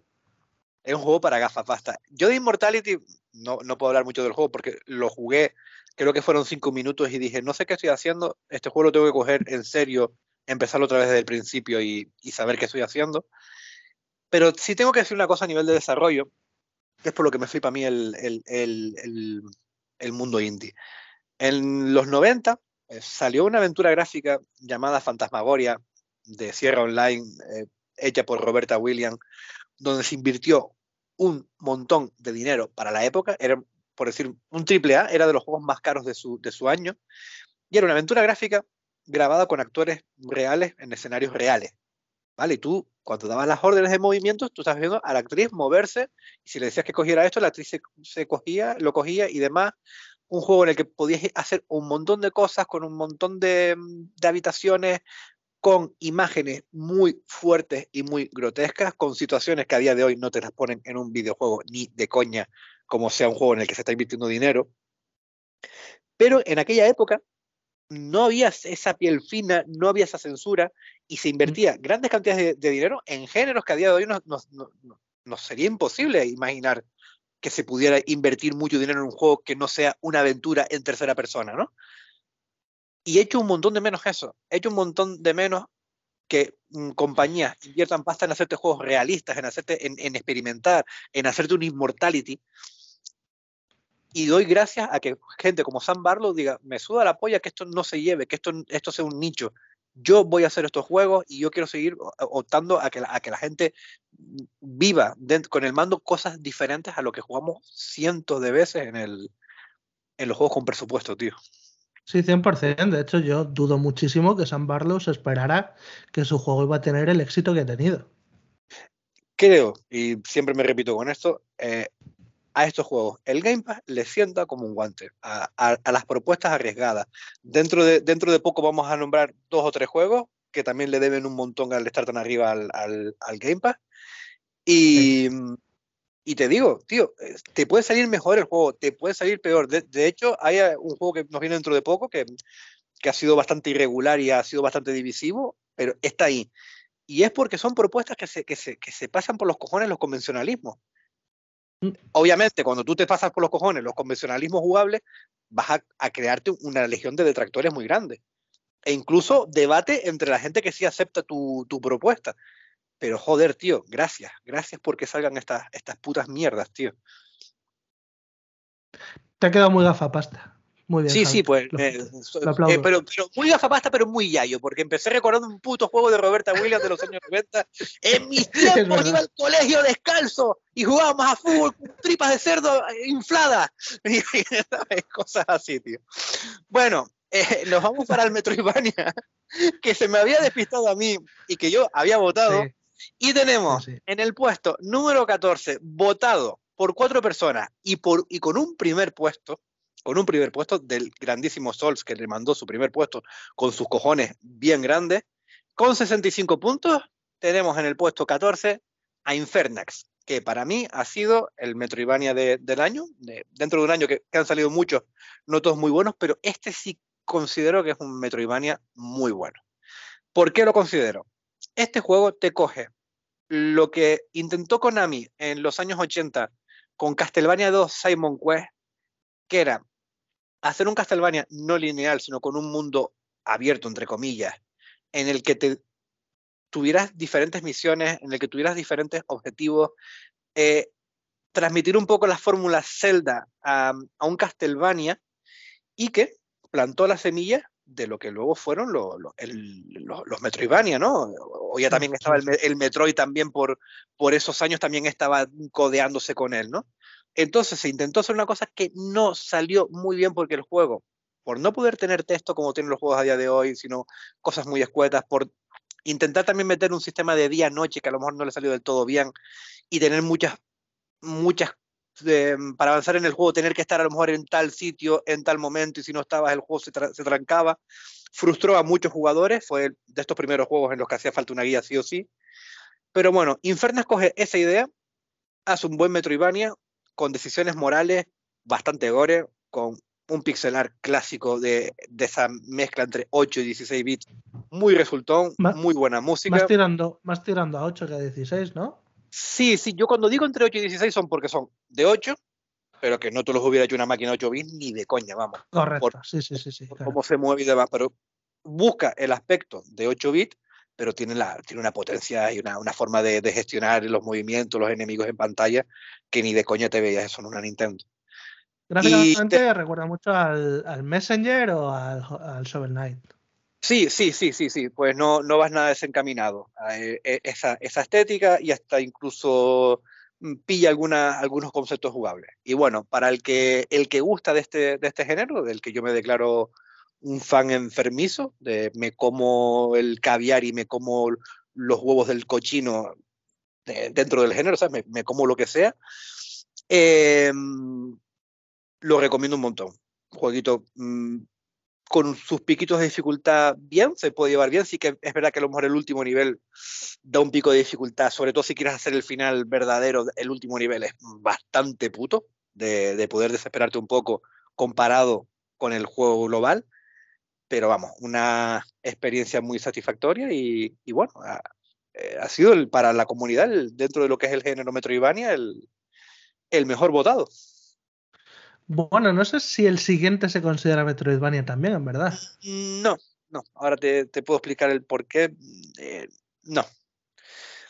El siguiente, en el puesto el número 13, este tiene 1, 2, 3, 4, tenemos 6 personas que lo han votado. A este juego lo ha votado Nimrod, que, no sé si Nimrod nos había salido hasta ahora, yo creo que no. Ese cabrón está no, no, perdona. Nimrod, Nimrod, votó el Infernax, Javi. A este le ha ah, votado Alexis. Vale, vale, perdón. Pues Niro te jodiste, antes no te nombré. Em, bueno, antes no lo nombré a él ni a nadie. Puse que Sol, perdón, vamos, espera, retrocedo. Que esto está muy feo lo que puedo hacer. Tío, pero si Nimrod es francés, déjale. vale, el Immortality, que no lo dijimos, lo votó Sete, así lo dije, sí lo dije. Infernax, lo voté yo, este lo, he votado yo, lo ha votado Nimrod, lo ha votado Jeff, también bastante alto, y con el primer puesto lo votó Sols.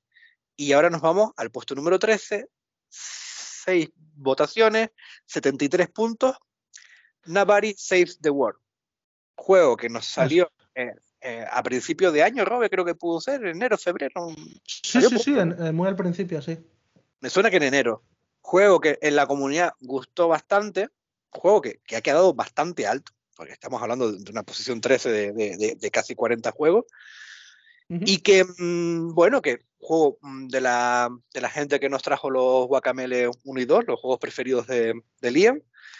Y que mm, una fórmula sencilla, no es, no es Metroidvania porque, a ver, ¿cómo te lo explico?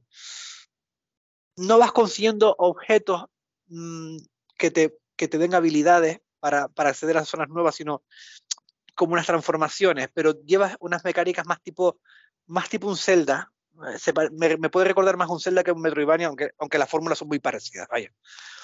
Está muy centrado en, en la acción, en, en, lo, en, la, en, las arremetidas de grupos muy grandes de, de enemigos. Y eso, pues tienes un personaje eh, que es nadie y que se puede transformar en todo. Y cada transformación pues tiene sus fortalezas, sus debilidades, se puede transformar en un brujo, en un caballo, en una tortuga, en una rana. Y cada personaje te va a ser necesario en determinados momentos del juego o incluso en los momentos de combate, pues tú usar el que, el, que más, con el que más cómodo juegue.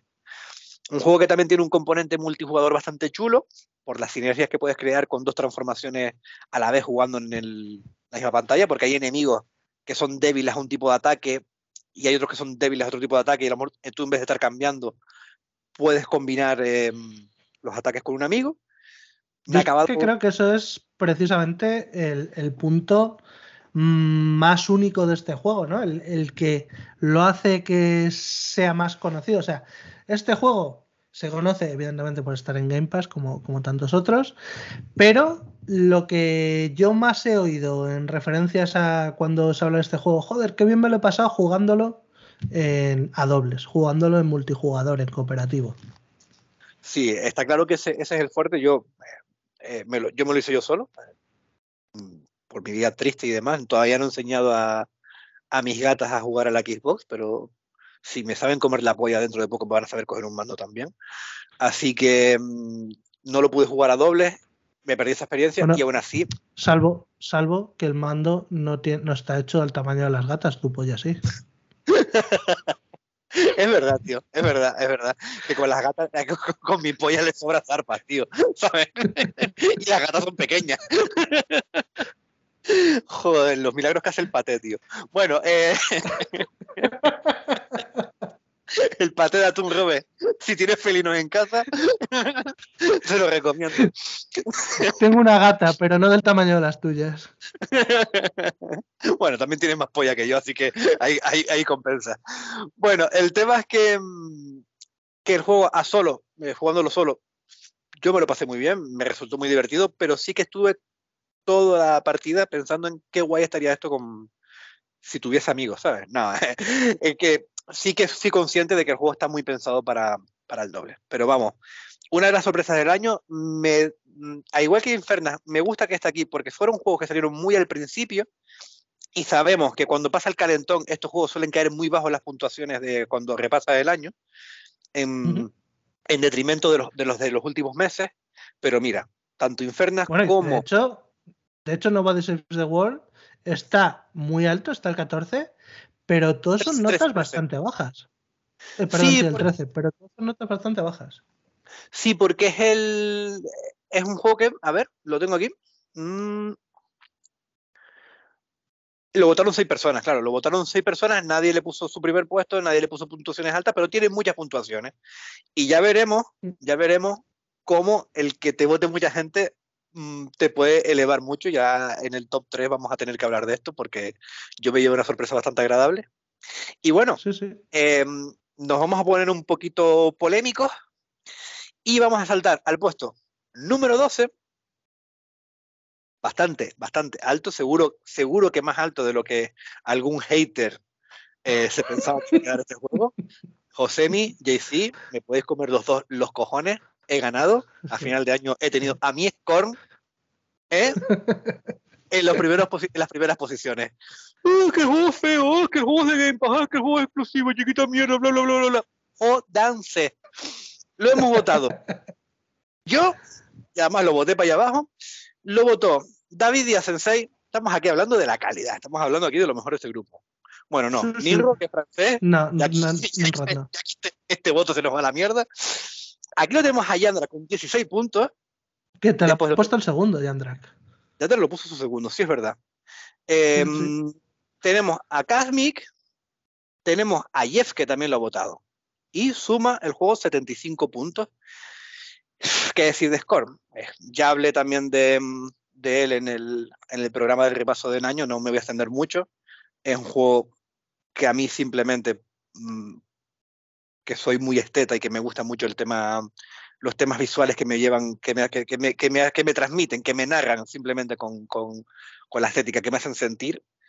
Y esta, esta mezcla entre Basinski y, y Giger que tiene, que tiene el score, más la propuesta jugable cuando la consigues controlar y entender, ha sido un juego que me, que me gustó mucho. Me hubiera gustado más si no le hubieran puesto las tres tonterías que le pusieron de acción.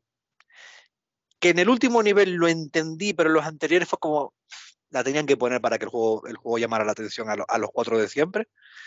Pero creo que el juego hubiera sido mucho más redondo si hubieran hecho el Walking Simulator con puzzle que yo quería. Yo te digo que no lo he jugado solo por eso. O sea, si le hubieran quitado la parte de acción, yo lo habría jugado este.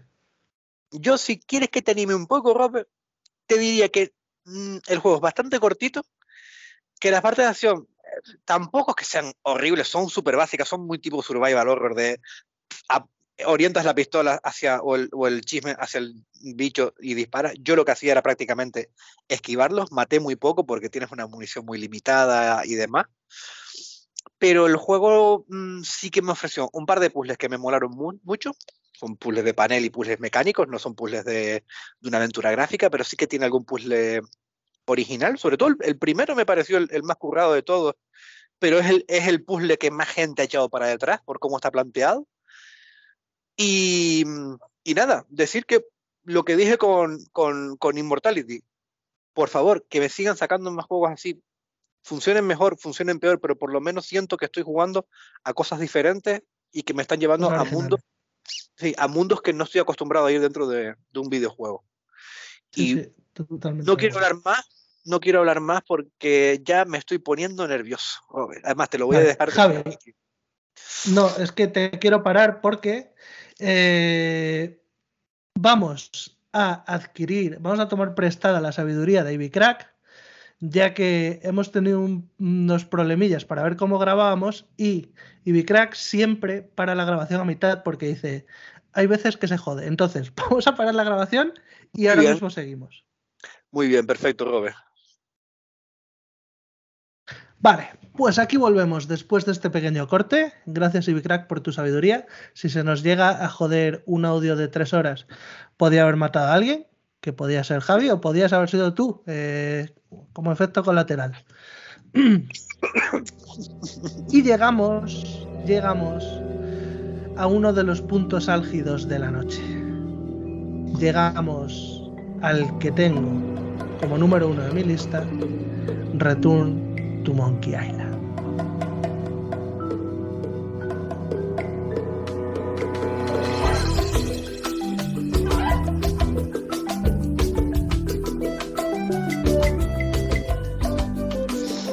Aquí tenemos en el puesto número 11, como bien ha dicho Robert, Return to Monkey Island, con 1, 2, 3, 4, 6 votaciones, igual que la anterior, con la diferencia de que aquí tenemos dos primeros puestos.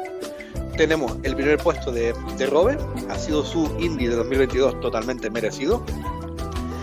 Tenemos Em, el primer puesto también de Javier Carrascal y el juego también ha sido votado por mí, de tercero, que podía haber sido el primero o el segundo perfectamente, eh, por Paul Ryu, por Ismael. Cada vez la pronuncias de una forma me gusta mucho. Pablo, Pablo me va a matar. Em, a ver, por Ismael, por Robe que ya lo habíamos comentado, y por el gran Ivy Crack.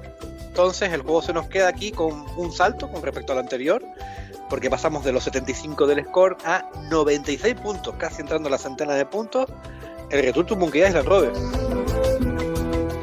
Un juego fabuloso, un juego maravilloso, eh, juego que no nos esperábamos nadie.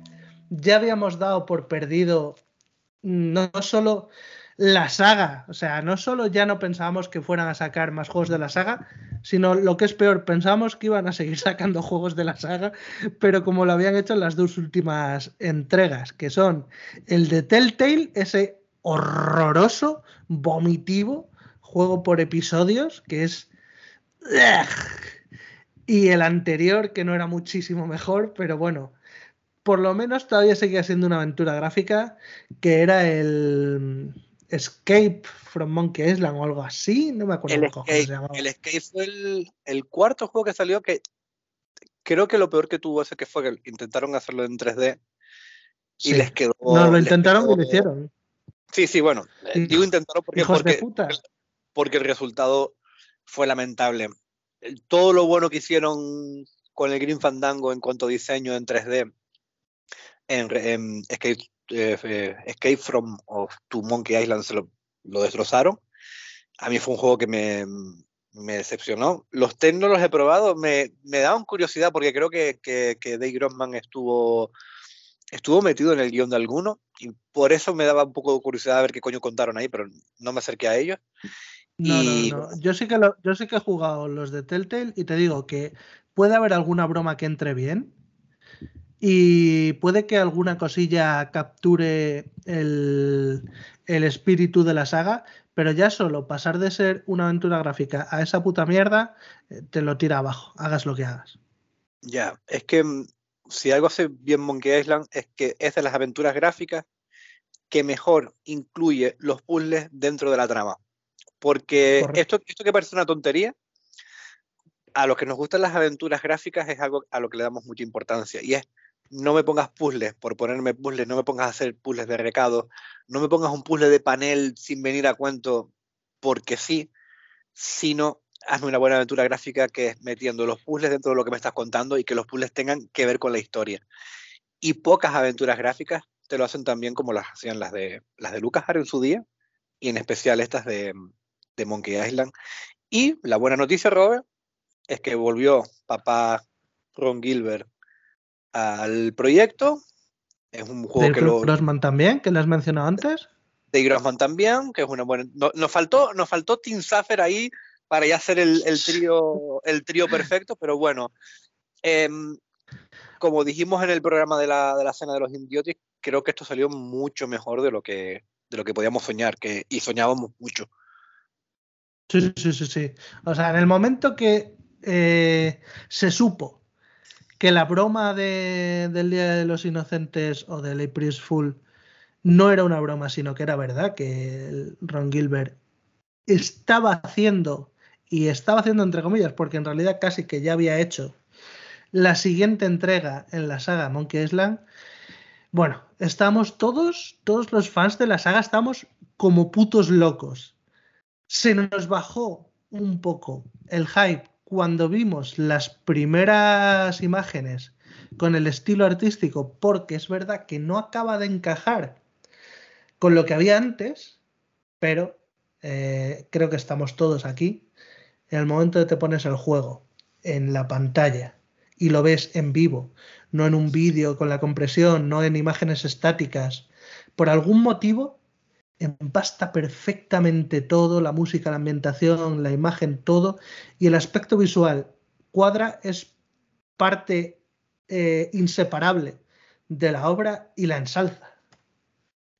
Creo que le, funciona muy bien, Robert, no sé si estarás de acuerdo, que, porque yo le he dado muchas vueltas a esto. el por qué cuando lo vimos nos echó un poco para atrás y luego es que coincidimos mucho, es que no, no es casual, ¿eh? coincidimos mucho de que cuando lo juegas la experiencia es diferente. Y yo he estado pensando que puede ser, em, primero, que ya te, estás metido en la historia, ya le das un contexto a las imágenes, pero sobre todo cuando empiezan a hablar y a gesticular las caras y, ya le pones voz a la cara y lo, bien hecho que está ese trabajo, creo que es cuando te gana, cuando los, los, personajes empiezan a interactuar entre ellos y empiezan a hablar. Y claro, cuando como empiezas con los dos chavalillos, con, con Boy Bruce y con Chuck, se llama. Eh, Chucky o algo así. Chucky, Chucky y, y. Y son tan encantadores y, y, tienes, tienes un par de, mm, de gags visuales, por ejemplo, como cuando miras en el barril y te ves la rata, o entras en la, en el baño. en, el, en, el, baño, o, o, las, las, las, salchichas estas que estaban en el, en, el, en el palo y te las veías con las moscas. Y tiene como mucho gap visual y dices, joder, el estilo gráfico mola cuando lo, cuando lo sientes. Y bueno, como ya, ya creo que comentamos tú y yo, tanto en el programa anterior, em, por privado y demás, sobre todo en el final es cuando todo cobra sentido. Y dices, tenía que ser así. Sí, creo que, creo que alguna vez lo hemos comentado.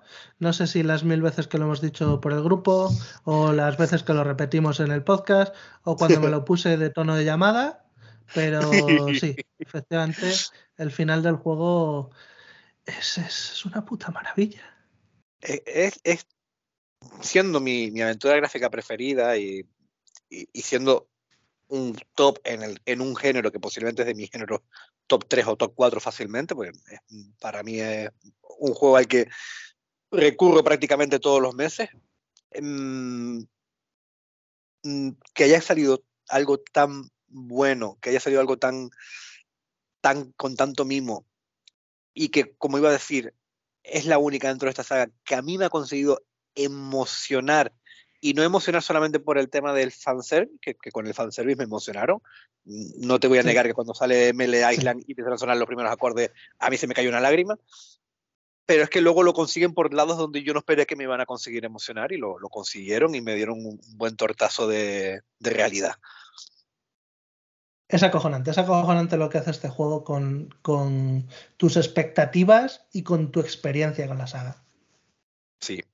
Creo que, que el juego no está más alto directamente porque yo creo que esto sí que es un género que se ha quedado mucho para, para Yayo. ¿eh? Creo que la aventura gráfica, por lo que sea, hubo una brecha generacional ahí en los primeros 2000, donde a nosotros, a los que veníamos jugando, nos perdieron un poco porque fue una década un poco mala para el género. Y mm, es un género que a las nuevas generaciones, a lo mejor menos pacientes, les frustra yo me di mucha cuenta cuando salió el año pasado 12 Minutes, cómo a la gente que no es de aventura gráfica, las aventuras gráficas las frustran hasta ponerlas de mal humor y, de enfadarlas. Y me, me, sorprendió bastante porque vi mucha gente muy enfadada y muy violenta con el juego porque se sentían frustrados. Y entonces entiendo, entiendo que el juego no esté más arriba, no por la calidad, sino porque es un género que cuesta mucho eh, entrar a la gente que no lo, no lo mamó de, de más, de más joven, vaya, de más niño. Sí, es un género que se ha quedado para, para tres o cuatro putos yayos y que evidentemente no. Muchísima gente no lo ha jugado ni lo va a tocar ni con un puto palo. Es una pena porque me, fastidia un poco cómo la gente se vuelve loca los videojuegos, cuando tú le preguntas qué es lo más que te gusta de un videojuego, y te dicen la historia, y la historia, y la historia, y se vuelven locos cuando un juego te, como dicen algunos por ahí, es que el juego te cuenta cositas, está Pues creo que pocos juegos te cuentan cositas también como prácticamente las mejores aventuras gráficas de la historia desde que empezaron a salir, y a día de hoy lo siguen haciendo. Salen muy buenas aventuras gráficas eh, prácticamente todos los meses que tocan temas muy delicados y otros más, más simples y me fastidia mucho como que la, eh, como la gente que piensa que está yendo a los juegos por las historias, simplemente está yendo por que dan tiros, porque tienen buenos gráficos y porque te cuenta algo, obviamente. Pero si realmente quieres buenas historias, ya te digo yo que en las aventuras gráficas tienes de las mejores de, dentro de la industria del videojuego en toda su historia. Es que las aventuras gráficas hacen una cosa, sigue siendo bastante única, que es conjugar una historia de la hostia con un gameplay que funciona. Y esto es un poco lo que hacen los JRPGs, solo que a mí el gameplay de un JRPG no me gusta. Claro. Esto es un poco lo que hacen los pelijuegos de Sony con mayor o menor acierto. Pero eh, mientras que esos otros géneros de los que hablo son super mainstream, estos, al tener también la vitola de juegos de, humor, porque hay muchos más juegos de humor en las aventuras gráficas que, juegos más, más, serios. Pues ya sabes lo que pasa. O sea, el género de humor pues no se va a llevar un Oscar en la puta vida, pues con las mismas, las aventuras gráficas, especialmente las de humor, siempre van a ser un segundo plato. Pues mira, eh, la, la, verdad es que nunca lo había orientado así. Y joder, es que tienes toda la puta razón y nunca lo había pensado el por qué no. Y es verdad, es verdad que, que, el humor no se le tiene, no se le toma en serio ni en el cine, que es donde primero se debería de tomar en serio, porque creo que hacer reír es más difícil que hacer llorar. Hacer llorar hay un montón de fórmulas súper tramposas y súper súper sucias para hacer llorar a una persona, para hacerla sentir mal. Pero llegar a hacerla sentir bien hasta el punto de reírse o incluso hacerla que se ría de algo incómodo o hacerla que se ría de algo ingenioso o que, que, se ría de algo estúpido es, Mucho más complicado. Es complicado. Y, y, es una pena porque sí que es verdad que, que hay esa fama de, del humor en, la, en, las aventuras gráficas porque la, las aventuras gráficas más importantes en, en los 90 junto con las de Sierra pero por arriba, sobre todo en España, fueron las de Lucas. Y quitando de Dick, prácticamente todas mm, o eran de humor o tocaban muy fuertemente el humor. Sí, sí. Pero a, día de hoy hay mucha aventura gráfica de terror muy buena y hay muy, muchas aventuras gráficas que te, toman, te tocan temas bastante serios, temas de enfermedades mentales, temas mm, de, pues, amor de suicidios adolescentes, eh, de, tramas hasta, hasta, bélicas, te digo. Eh, la aventura gráfica, desde que entró en el, en el, en el indie, ya se ha disparado a, prácticamente todos los géneros que se te puedan pasar por la cabeza. Un gran ejemplo de este año es el Norco, que no sé por qué no está en esta lista, supongo que no lo ha jugado nadie. Pero fíjate que es una aventura gráfica que está en el Game Pass, que tiene unas notazas de la hostia. Mm, y es de estas que sí que son serias, son que tocan temas súper super profundos y que pues es ciencia ficción con, todo lo que conlleva, muy bien escrito y tal, pero son juegos que al ser aventura gráfica ya, eh, una parte muy grande de la gente no lo va a querer tocar. Mira, yo creo que Norco no está en esta lista porque coincidió mucho en el tiempo con el juego que está en la posición número 9 y creo que se pisaron un poco. Yo de hecho no jugué Norco porque venía de jugar eso y digo, ahora mismo tengo que parar de, de, leer tanto. Y por eso Norco me la, me, la, me, la salté, me la salté un poco. Yo creo que a lo mejor fueron dos juegos que, que fue una putada que coincidieran, tío. Pero bueno, em, de Return to Monkey Island, eh, poco más podemos decir. Eh, eh, mm, para Robbie, para mí, seguramente merecería estar un poquito más arriba, pero es que vamos, em, con un punto más, solamente con un punto más, tenemos, empezamos ya con el top 10, vamos a empezar con el top 10 de, de, esta, de esta lista de votaciones.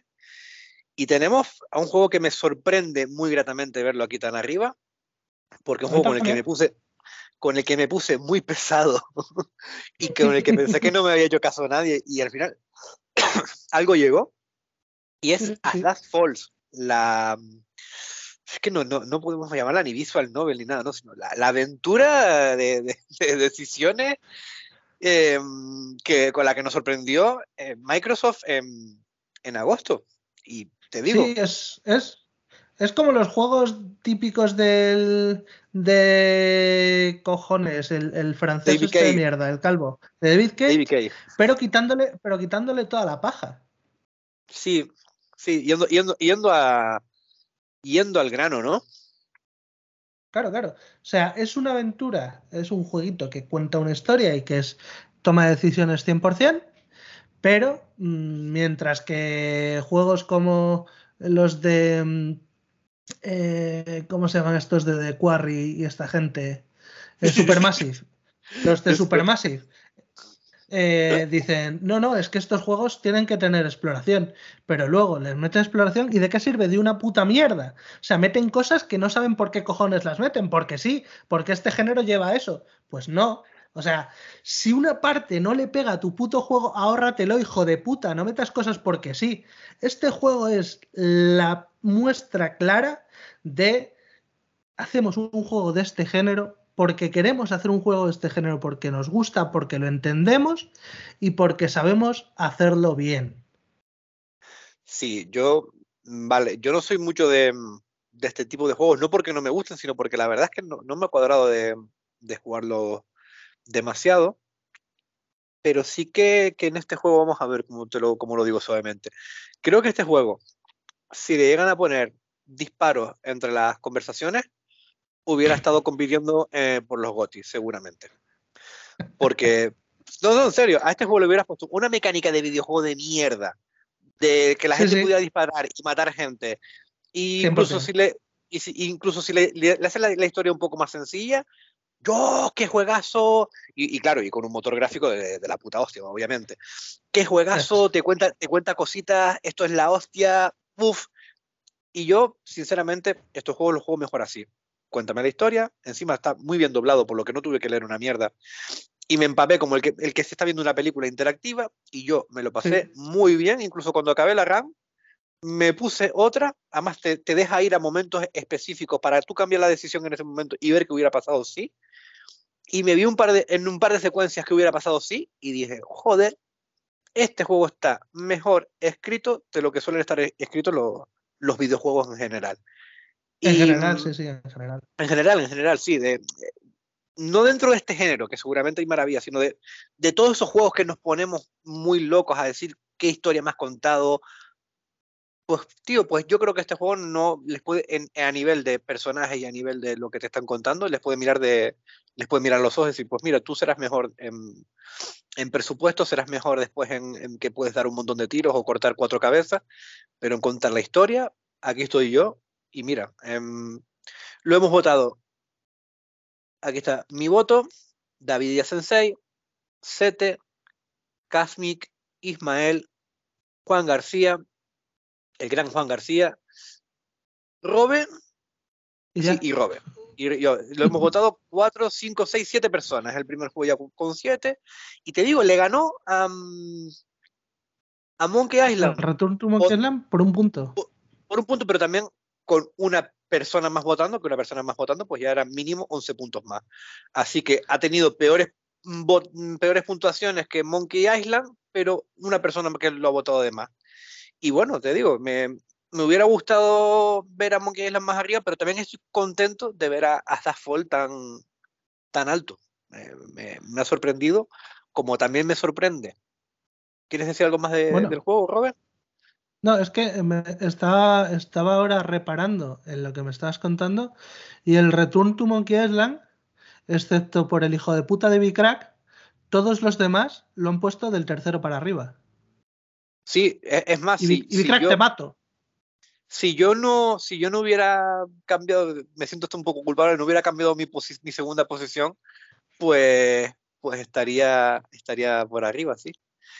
Pero bueno, ahora vamos a dar un saltito de, de puntos también, porque nos vamos de los 97 de As Fall y nos vamos a puesto número 9 con 113 puntos, Pentiment, votado por mí con segunda posición, David Díaz con su segunda posición, Paul Dorrigo también lo ha votado, Casmi con su segunda posición, Sols también eh, tercera, ¿no? tercera, cuarta posición, Javier Carrascal y Jay-Z con su primera posición, aunque no lo ha jugado, pero él decía que para él era el mejor juego del año. Eso lo encontramos con Pentiment. Eh, Robert, me da mucha pena que, la, que tu primer acercamiento al juego mm, a lo mejor no fue el momento o no o, por lo que no fuera. Era el momento, no. No, era, no era el momento. Sé que es un juego que vas a acabar jugando y sé que es un juego con el que vamos a tener tú y yo una conversación bastante chula. Además, yo creo que incluso este juego puede ocupar alguna sección en un futuro cuando tú te lo juegues en, algún programa, porque sé que es un juego que cuando lo avances un poquito le vas a encontrar mucha, mucha chicha. Pues, pues no, te, no descartaría yo hacer un spoiler cast de este juego cuando lo pases. Sí, pues, pues creo que te, mm, que te va a molar. A la gente que lo ha jugado le, le ha gustado bastante. Podemos ver que tiene eh, puntuaciones bastante altas de la gente, 3, 4, 5, 6, de 7 personas que lo han votado, pero con, con puestos bastante, bastante altos de, muchos de muchos de ellos. Em, el juego, para no enrollarnos mucho con, con él, pues un juego es como leer un libro en el que tomar decisiones. Es como Asdasfall, pero si Asdasfall te sientes más como en un cómic interactivo, aquí sí que te sientes en un libro con todo lo que ello conlleva. Em, no es tan visual aunque tiene un apartado artístico de, quitarse el sombrero, no es tan visual como As Falls, que te cuenta mucho con, las viñetas. Este te cuenta más con, el, con el texto. Pero em, el resumir el cast de personaje a un pueblo pequeñito y ver cómo van pasando los años y ver cómo va evolucionando esa gente y cómo mucho depende de decisiones que tomas en determinados momentos. Pero te vas, vas como creando una vida en ese, en ese pueblo y empiezas como a cogerle cariño a los personajes, hasta los que te caen mal te van cayendo mejor, em, que llega un momento, sin hacer spoiler, el juego trata sobre resolver un, crimen, pero llega un momento que a mí, sinceramente, el final me importaba una putísima mierda. Yo estaba metido en mi pueblo, con mi gente, y yo más o menos sabía el desenlace, lo sabía, lo, lo adiviné muy pronto, pero porque creo que al juego le da igual creo que al juego le da igual que tú lo adivines porque el juego lo que quiere es decirte, mira, te vamos a poner una escritura a la que tú no estás acostumbrado dentro de un videojuego y vas a empezar a, coger unos lazos con una serie de personajes que los vas a sentir en un momento como si fueran tus vecinos, con la gente con la que tú te has criado. Y ese tema de, como cuando te veas estas películas como Amanece que no es poco, este tema rural de películas en las que vas conociendo a los vecinos y que la película al final no te está contando una gran historia, sino te está contando el día a día de un pueblo hasta, que, hasta un desenlace cualquiera. Puede ser que un, fundido a negro al final en el momento que no menos te lo esperas. Pues Pentiment, Pentiment fue así, a mí me sorprendió muy gratamente y yo necesito que en el videojuego, como, como hemos nombrado ya con muchos juegos de esta lista, que por favor se sigan haciendo cosas así. Que compañías como Microsoft o Sony o Nintendo, por favor, apuesten por cosas así, que a lo mejor no te va a vender 30 millones el juego, pero le vas a dar un prestigio a tu marca y vas a conseguir que jugadores fieles que están contigo toda la vida estén muy felices y muy contentos. Sí, yo creo que cada vez hay más juegos de, este tipo, en parte gracias a lo bien que ha ido Disco Elysium. No descarto que este Pentiment surgiera a raíz de, eh, éxito de Disco Elysium, porque es un juego que para un estudio del tamaño de, de Obsidian no puede ser muy costoso de hacer. Y estamos hablando de que han pasado tres años desde que salió Disco Elysium. Les, les ha dado tiempo más que de sobra de empezar el, proyecto inspirados por cómo hacía ese juego, eh, lo que hacía y lo bien que lo hacía, que era principalmente su, su texto, como estaba bien escrito, pero también el darte a ti la opción de rolear a los personajes por el Pentiment te da sí que incide en, que tú tomes las decisiones, interpretes al personaje como, como mejor te parezca, como más te guste. Sí, además que eh, eh, la comparación con Disco Elysium viene, viene que ni pintada. Yo es un juego que yo los he comparado mucho siempre. Sí sé que es verdad que en Obsidian este juego lo está haciendo como decir una especie de equipo B chiquitito mientras el grande está metido en, Abou, creo que se llama, el que están haciendo este de mm, tipo, tipo del Der Scroll, ¿no? Sí, sí, About y también están con el The Outer Worlds 2, que también está anunciado. Sí, entonces tengo entendido que este Pentiment ha sido un proyecto bastante pequeñito, lo que sí que creo que han tenido que tener un trabajo brutal a nivel de documentación y cuando lo juegues y lo avances un poco, vas a flipar. Eh, he hablado con algún amigo así que de estos de, que, han estudiado historia o que estudian historia o que tienen un amigo historiador y demás que, han probado el juego y, han flipado en ese, en ese aspecto. Y luego en el tema de rolear, tú tomas decisiones, pero según tus estadísticas o según cómo te hayas comportado tú con esa persona antes de llegar a la decisión, te vas sumando, restando puntos y a lo mejor tu decisión no se va a cumplir.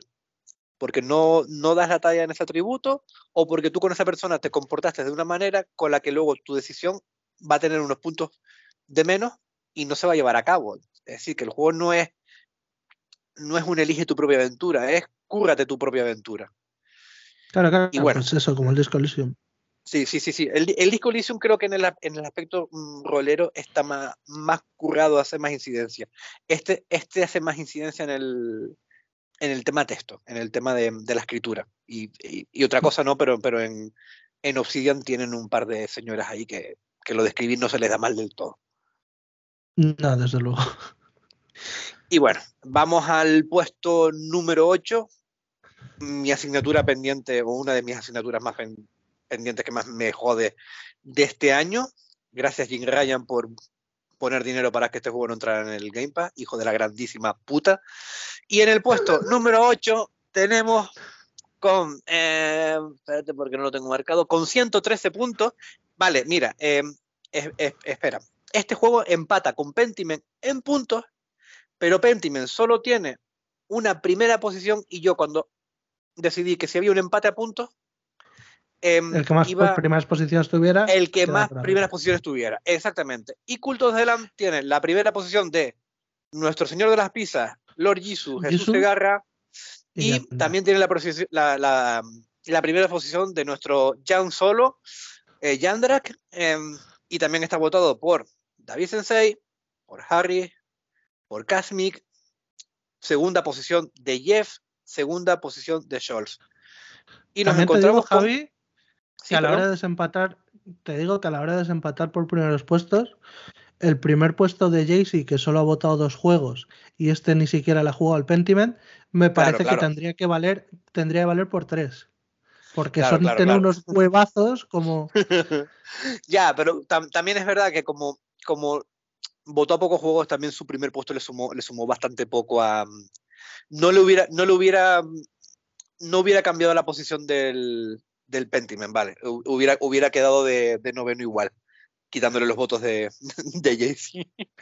Pero vamos, que sí, que el Cool 2 delante tenía que estar por delante sí o sí, porque, porque más gente lo, lo, lo jugó y, y, y, para dos personas que sí lo jugaron, fue su juego del año. Entonces, Cultos de LAM que me da mucha pena no poder hablar eh, en profundidad del juego, porque te digo, de mis asignaturas pendientes de, de 2022.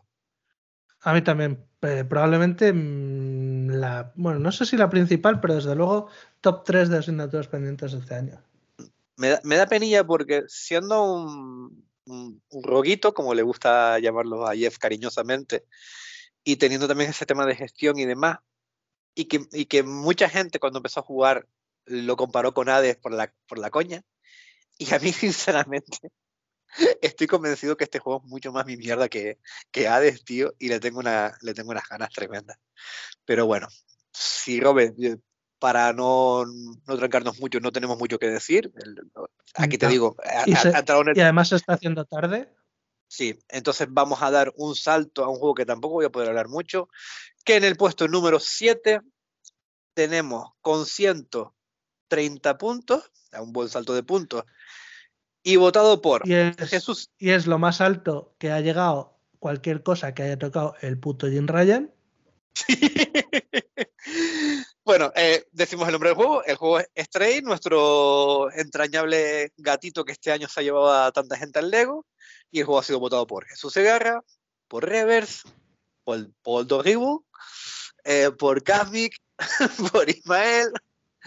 Por, por Claro, tiene, tiene, un montón, lo votó un montón de gente, ¿eh? Ese juego ha sido votado por mucha peña. Por Ibicrack, prim, primer puesto de Kaira, votado por uh -huh. Soda, y primer puesto de, bueno, primer puesto y único juego votado y por nuestro gran Kevin Garnett, nuestro negro de oro de, de la comunidad del arte muere. Y bueno, eh, Estrella y Robe, eh, ¿qué digo? No, no, pues, joder, pues de puta madre. Ya le he jugado eh, en plan dos horas y pico, así, le eché. Y es un juego que es exactamente lo que, lo que esperas del juego. Es un juego bastante bonito, con mecánicas muy simples, muy sencillas. Eh, se basa mucho en el meme del gato, porque tienes un botón para maullar. ¿Para qué sirve? Para nada. cada dos por tres te sale la X para interactúa con esto.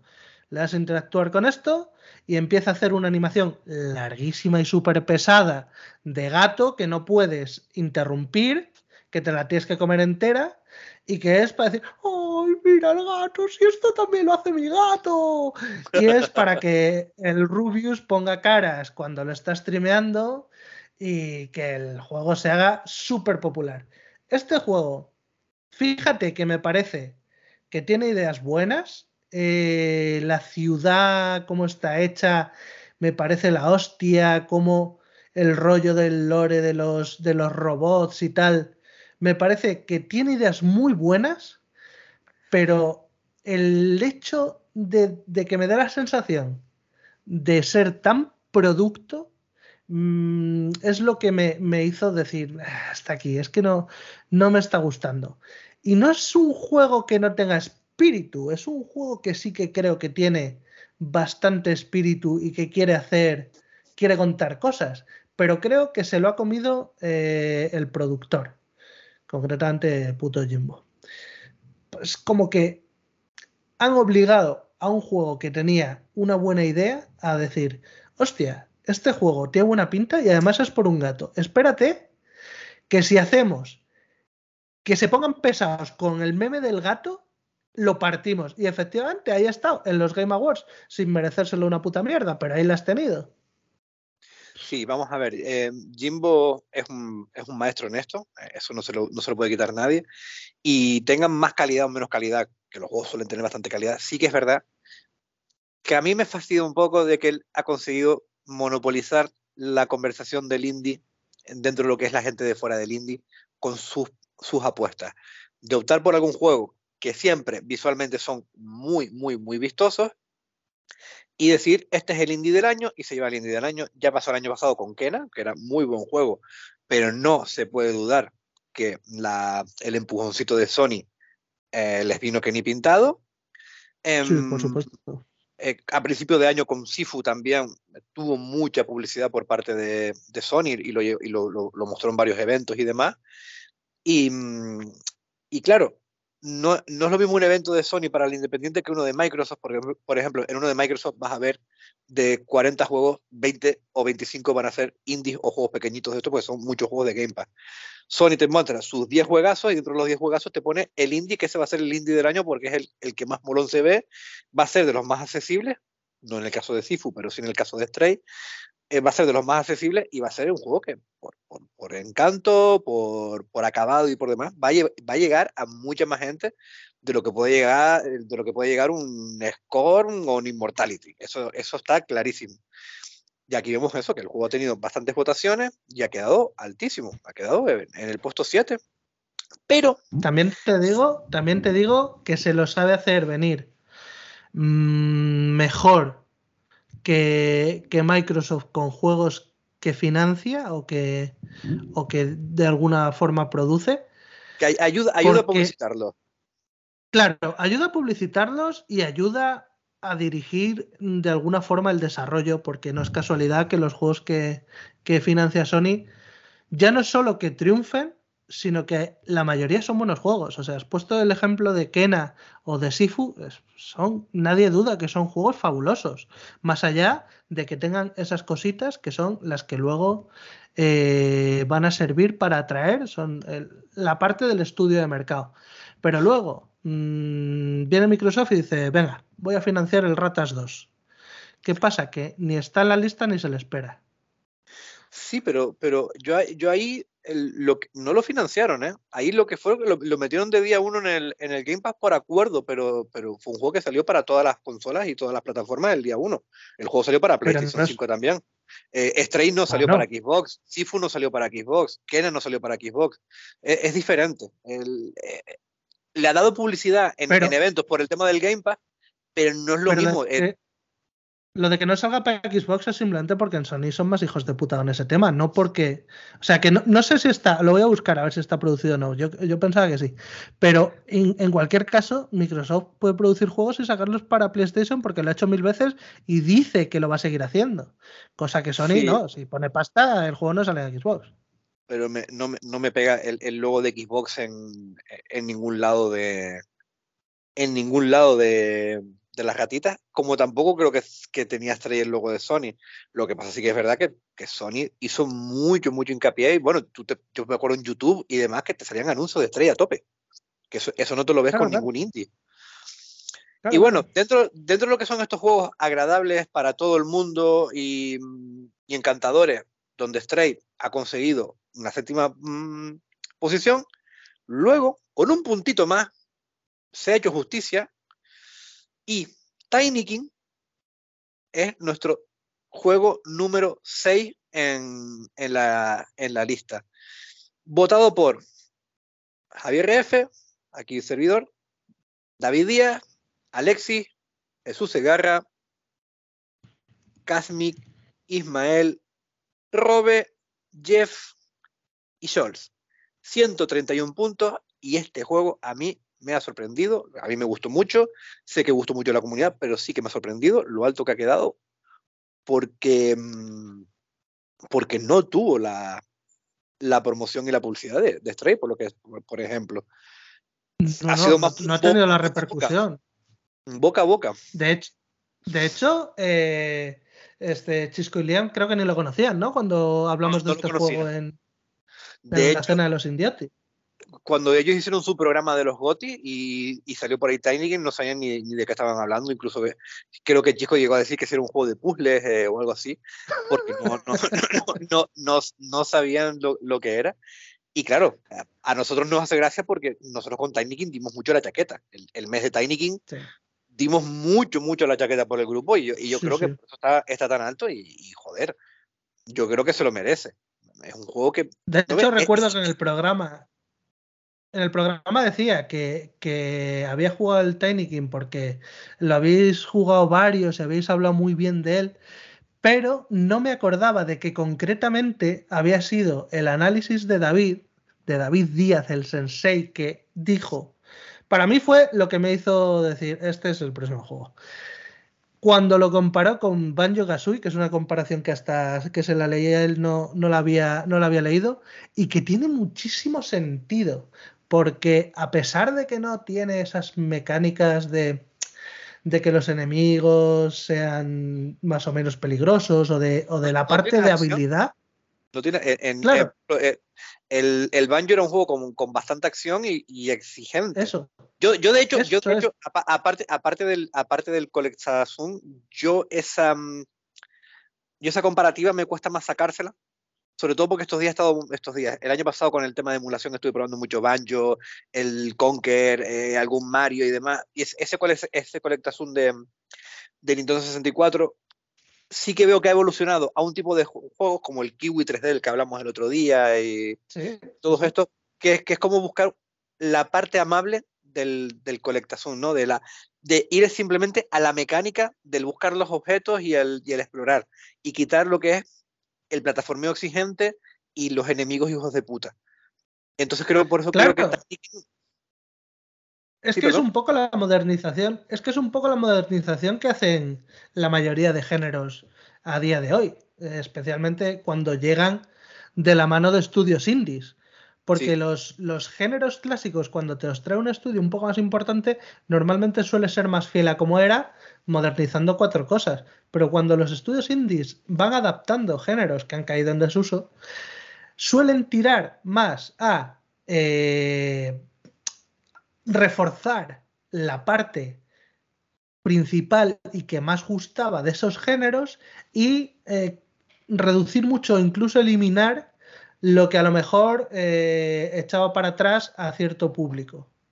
Sí, además tú fíjate que, que Tiny, aparte de, esa comparativa con, con Banjo, yo la que más veo y la que más comparto y la que creo que es más evidente es la comparativa con Pikmin, porque la mecánica del juego, aparte del salto, es, muy, muy Pikmin, es un Pikmin al que se le da una verticalidad que no, no tienen los Pikmin. Y, por ejemplo, el año pasado, perdón, en 2021 tuvimos el, el Wild, Wild, at Heart, que era un, un, indie también muy, muy coqueto, con, con un acabado así como muy de, de cuentito 2D, muy, muy bonito, donde era un juego con mecánica Pikmin totalmente, pero en el que sí, sí que tenías la acción, si tenías la dificultad, si tenías muerte y si tenías que ser cuidadoso porque encima tenías ciclo día-noche que te podía joder si se, si se te hacía de noche, como en el Pikmin, y estabas lejos de, de la base. Um, y aquí te coge eso, te coge el, el, el Pikmin simplemente para la, la opción de, de, cómo mover los, los objetos o cómo llegar a determinados puntos. Y me ha parecido súper claro, pero a mí es que lo que me pasa, por, por qué me funciona tanto la referencia con el Banjo Kazooie, porque para mí lo principal de este juego es lo bien que se siente manejar el muñeco. Ah, eso sí. Es, es esa, esa sensación que de toda la vida han tenido los varios 3D y que jamás ha tenido un Crash Bandicoot, que tú tienes el muñeco solo en un plano sin nada y manejarlo es divertido. En el caso de Tiny King, a lo mejor necesitas alguna herramienta más, pero esa suavidad y esa delicia, esa delicadeza en el movimiento, en el gameplay, ese, ese feeling de, de, de, de notarlo súper suave y muy pulido, es lo que 100% me transporta a esas grandes obras de, de, la época de la 64, es donde estuvieron las mejores plataformas en 3D de la historia sí, vamos, que es lo que siempre ha diferenciado a Nintendo del resto. El que el juego se, como dice mi, mi buen amigo Dani, de que el juego se te pega a las manos. El que el mando eso. se te pega a las manos. El mando se te pega a las Joder, manos. Qué porque... bonita expresión. Sí, sí, eso, eso es mi amigo Dani, que amigo aquí de la isla, que además que, que nos, nos, está escuchando, nos está escuchando todos los programas, y él siempre lo es, es una expresión de él de toda la vida de el mando se me pega a las manos con este juego. Cuando lo estoy jugando se me pega porque el juego se controla de puta madre. Es lo que yo sentía con Hollow Knight y con Tiny King siendo otro, otro género totalmente diferente. Te pasa, Cierto. tío. Eh, te pasa porque el control es perfecto. Y Robert. Me encanta eh, la expresión, me encanta la pues, expresión y eh, con permiso de tu amigo Dani se la, voy a, se la pienso robar. Róbasela, además que seguramente, seguramente te, te escuche y, no, y, y, le vaya a importar tres carajos. Es más, si un día vuelves por la isla te lo voy a presentar porque es un, es un personaje digno de, de conocer, es un tío, es, es, el carisma personificado. Y bueno, Robert, sí, sí, vale. vamos a entrar en el top 5, amigo. Vamos a entrar en lo mejor de lo mejor. Vamos a entrar en los juegos que yo creo que aquí sí que ya no hay duda de que estamos hablando de, lo, de los cinco pepinazos de 2022. Sinceramente, chicos, ya importa un carajo, la, importa una mierda las posiciones. Vamos a entrar en los juegos, yo creo que más nos han gustado a todos, los juegos que más votaciones tienen, los juegos que más primeros puestos tienen. Y Sé que aquí se me va a desilusionar alguno porque lo esperaba muchísimo más alto, pero amigos, está entrando en el top 5. Y en yo el top 5 esperaba más alto. ¿Eh? Que yo no esperaba más alto este. Yo, yo, que... yo pensé que iba a ser el, el, competidor del primero, que iban a estar entre el primero y este en la, las dos primeras posiciones, pero bueno, me equivoqué. Sí, sí. En el puesto número 5 tenemos a Signali, Signalis, votado por, atención porque aquí, aquí hay mandanga, ¿eh? votado por mí eh, como cuarto juego. David Díaz, su primer juego. Primero. Nimrod, primer juego. Primero. Paul Doribo, eh, Paul, Primero. perdona, que, que estoy, estoy, estoy, con mucho cachondeo. Paul, primer juego y además que ha sido de los más incisivos, de los más eh, peleones para que la gente juegue y disfrute este juego. Votado por Harry, Ismael, primer puesto, votado por Juan García. Josemi, primer puesto, votado por Chisco, votado por Lian. El juego ha sido votado por 12 personas y Diez. tiene 5 primeros puestos. 10 personas. Eh, sí, o, o, sí, lo leí mal. 10 ¿no? personas, pues tiene 1, 2, 3, 4, 5 primeros puestos. Bien. Robe, Signali, ¿Quieres decir algo? Yo sé que tú no lo has jugado, pero si quieres comentar alguna cosilla y ya luego hago yo un breve... Yo es un juego que a pesar de no haberlo jugado y que probablemente no lo vaya a jugar, es un juego que ya he recomendado. Porque sí. sé lo bueno que es. Sé lo bueno que es y sé a qué tipo de gente, si se lo recomiendas, no vas a fallar. Sí, es, un juego que desde que tú conozcas un poco, tengas un poco de empatía gamer con tus amigos que juegan, ya sabes a quién va a ir. Además, creo que es un juego que se puede abrir a, a, mucho tipo de jugador. Principalmente al del survival horror clásico, pero también creo que a la gente que le gusta mucho ese anime eh, más noventero, más oscurillo, más ese rollito más Ghost in the Cell, pero con un toque de terror, con un toque de, Perfect Blue, ¿no? Em, sí, a José eso, eso, esos juegos con, con, una narrativa dispersa que tienes tú que ir armando el puzzle con ese toque soul que tan de moda está, pero que también hace Signali. Mm, un juego que te puede horrorizar, te puede mm, emocionar, porque también tiene una parte bonita dentro de su, de su historia, pero lo que va a ser seguro es a sorprenderte.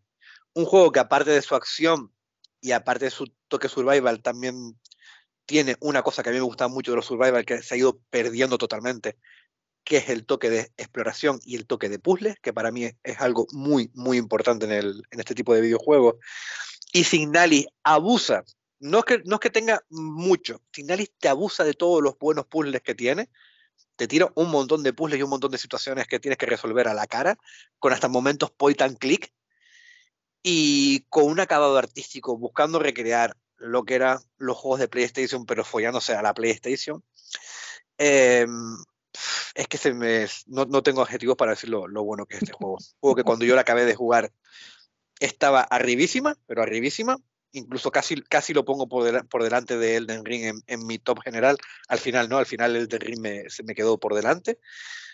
Pero vamos, que, mm, que chicos, eh, para todo el que lo descubrió por el grupo y todo el que lo disfrutó, creo que ha sido un juego de los que vivimos muy fuerte en, en comunidad y, y, eso mola, eso mola muchísimo.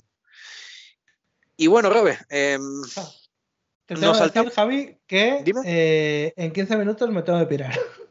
Vale, pues joder, me cago en la puta. Pues rápido el. O mira, o si quieres, grabamos el, los cuatro que quedan mañana y los lo juntamos.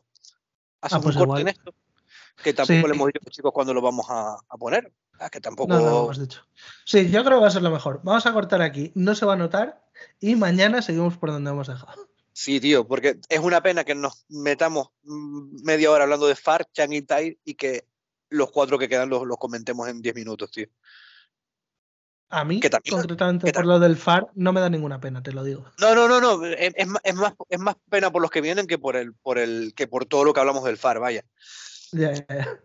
Que también somos unos, unos normales, porque no le hemos dicho a la gente ni cuándo lo vamos a entregar ni nada, y esto lo podíamos haber hecho en un par de sesiones, tío. Que nos hemos hecho una maratón hoy del carajo. Ya, la verdad es que no pensaba que se nos fuera a alargar tanto, pero bueno, eh, viviendo y aprendiendo. que cortamos rápido y esto no lo nota nadie. Según cortamos, ya estamos aquí con lo siguiente. Bueno, pues estamos aquí de vuelta en la máquina del tiempo. Hemos viajado en el tiempo tres días y aquí seguimos como que no hubiera pasado nada porque seguimos con la lista hacia el puesto número 4, ¿no, Javi? Sí, sí, sí. De hecho, nos quedamos, acabamos de hablar del 5, que fue Signali. Creo que lo, lo repasamos bastante bien. Y ahora vamos con el, con el cuarto. El cuarto puesto, con 168 puntos, le, da un pequeño salto a Signalis que tenía 154. Y con, a ver cuántas primeras posiciones tiene, que siempre me gusta mirar esto. Cinco primeras, posiciones y, y 12 veces votado, es de los que más votos tiene. Pues tenemos a Sifu. A Sifu, que ha sido votado como, como primer juego por, oh qué sorpresa, qué sorpresa, por Reverse, por Ibicrack. Ah, pues mire, de vez en cuando le gusta algún juego bueno Ibicrack también, ¿eh?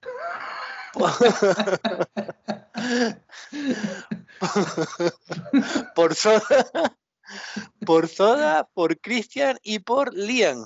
Fue el primer juego de Lian también. y bueno, Mm, yo no sé, tú, tú lo has catado, yo sí lo cato un poco. ¿Tú lo has catado, Robert? Yo, de hecho, no lo he catado por, por tus impresiones. Yo soy un poco alérgico a los juegos difíciles. Cada vez, cada vez menos, porque empecé cuando volví a los videojuegos que no me apetecía jugar a los juegos en difícil y, me daba por culo que además mis amigos que, no habían dejado nunca de jugar, si venía a jugar con ellos, eh, en difícil, pero hijo puta, ¿por qué en difícil? No me, no me das para aprender a jugar bien al juego, déjalo en normal. Dame, dame un poco de banda ancha y ya luego cuando le coja el truquillo, si quieres lo subes. Total, que le cogí un poco de manía al, rollo del difícil y siempre he tenido esa, cosa de que si un juego se caracteriza por ser difícil, de primeras digo, pereza! Ya, yo cuando te conocí, de hecho me acuerdo que de las primeras conversaciones que, tuvimos tú y yo fue hablando del, tema de los modos de dificultad, que tú eras muy, muy defensor de, ¿no? de, de, que todos los juegos deberían de tener modos fáciles y demás. Y, y, claro, yo ahora, ahora te entiendo porque si dejaste los videojuegos y encima cuando volviste pues te pillaste una Play o algo así, entiendo que te gustan los juegos más chorra. Cuando volviera todavía con el PC. Pero bien tirada, me gusta, me gusta la pullita. Nada, nada, eh, ahora en serio. Em, dices eso, pero después te has, pasado Hollow Knight, te has pasado Cuphead, que a mí me parecen dos juegos con un nivel de dificultad bastante alto, y te estás ventilando los juegos de Front Software como, como un animal. Así que creo que que tenemos un futuro Git Good aquí entre nosotros. sí, pero aún así, mmm, los juegos de plataforma siempre se me han dado bien porque es lo que juego desde pequeño. Por lo tanto, Hollow Knight y Cuphead, quieras que no, se me hacen más o menos fácil. Eh, es, es un, un, género que tengo muy, muy interiorizado. Los Dark, los Dark Souls o los juegos de, de Front Software no, de hecho me costó un montón entrar, tanto que, bueno, supongo que como, como la mayoría de la gente, eh, estuve a punto de abandonarlo varias veces y no acabé de, entrar hasta, hasta ya llevaba muchas horas concretamente al Bloodborne. Pero la cosa es que aún así, según qué géneros todavía me cuestan. Por ejemplo, el, el Hades el año pasado la gente iba diciendo, ah, pues yo he llegado la primera vez, me he matado a Hades en el intento 24, yo en el 28, vale, yo en el 35. ¿Con rima o sin rima? Sí, con rima, o sea, me le hincaron por el culo 35 veces. Yo, yo al, Hades, el Hades nunca le acabé yo de coger el no, el. no el punto de la dificultad, sino el punto al, al juego que me, me, gustaba cuando jugaba, pero no me, no me enganchó, no se me, como te dije el otro día, no se me pegó ahí para, para intentar llegar al final. Bueno, para no enrollarnos mucho, eh,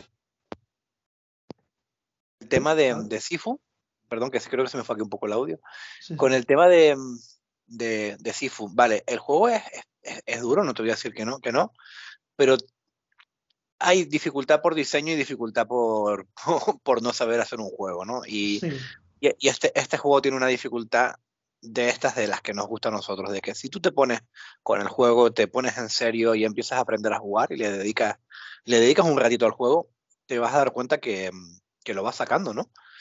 Y yo me jugué tres niveles, llegué hasta el tercer jefe, por así decirlo, el cual me, limpió el limpió el suelo con mi culo viejo, porque ya llegué con un montón de, años.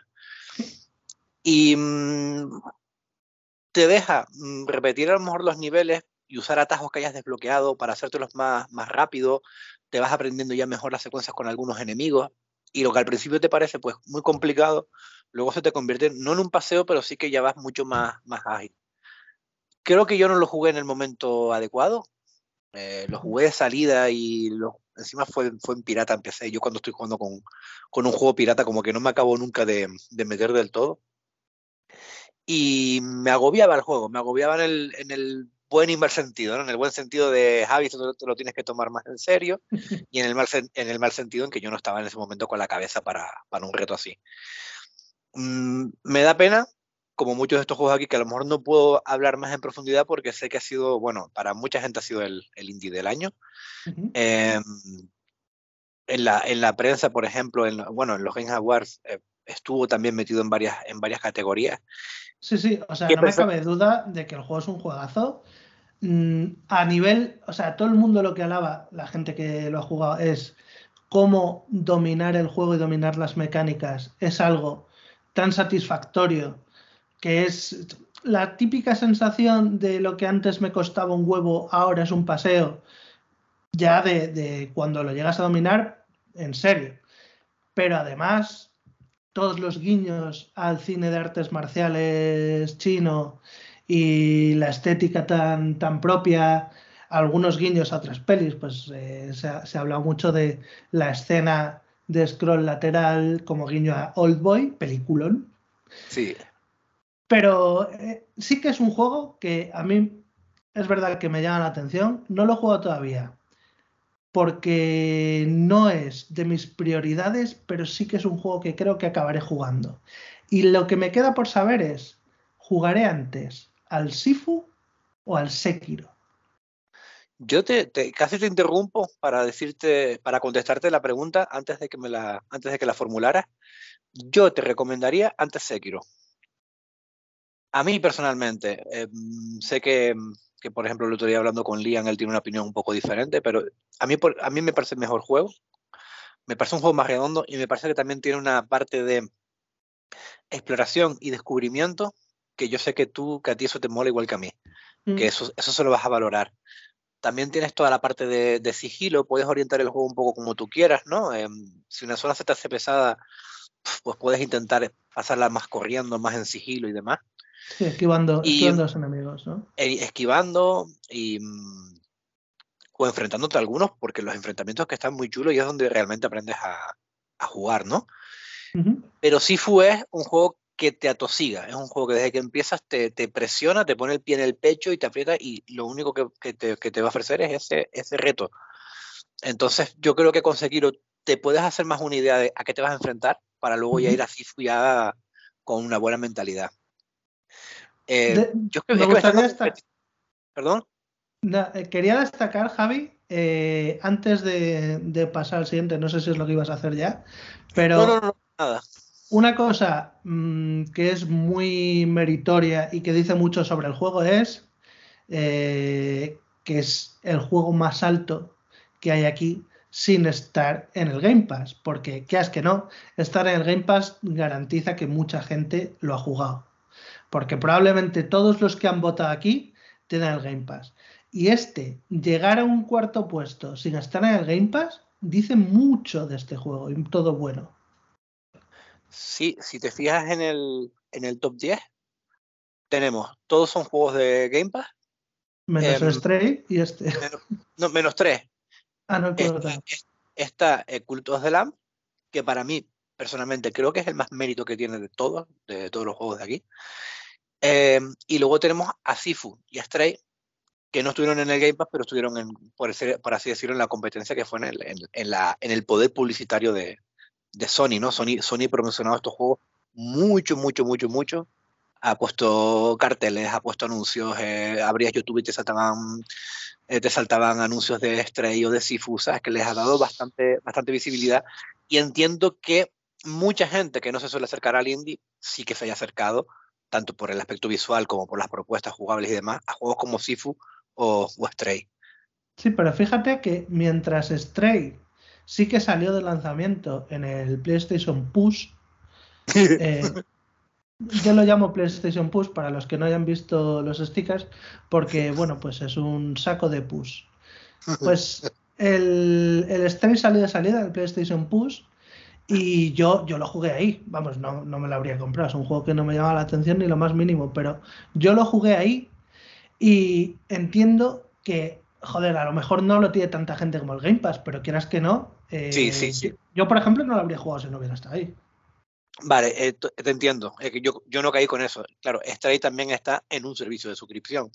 Así que los dos únicos juegos que no están en servicio de suscripción aquí en el, en el top 10 son, son Sifu y, y Cultos del y, y, todo mi respeto a, a, los dos juegos.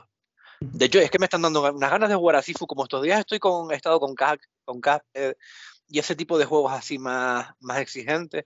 Creo que ahora sí tengo la cabeza para, para memorizar secuencias y, y, los dedos un poco más, más ágiles que al principio del año pasado. Claro, eh, porque cuando llevas siete meses que lo que el, mayor ejercicio que haces con los dedos es buscarte la polla para hacerte pajas, Sí, pero bueno, es un gran ejercicio porque yo encontrarme la polla es una dificultad supina, ¿eh? y, y, imagínate en invierno, colega, que eso parece un emanén acostado. bueno, Robert. Dale, sigue con el aquí, aquí me encanta porque eh, una cosa que se da en el puesto 3 y en el puesto 2 es que no tienen ninguna primera posición de nadie. Es la hostia, ¿eh? Sí, sí, es que eso fue una cosa que a mí cuando estaba haciendo el recuento de votos me pareció, me pareció flipante. Y bueno, en el puesto número 4, con 187, recordemos que Sifu tenía 168, sí, sí.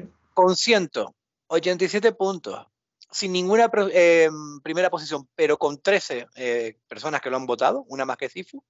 Ojo que solo tiene una más, ¿eh? Sí, sí, sí. Hay, puntuaciones muy altas. Ahora, ahora si quieres miramos, pero hay puntuaciones muy altas.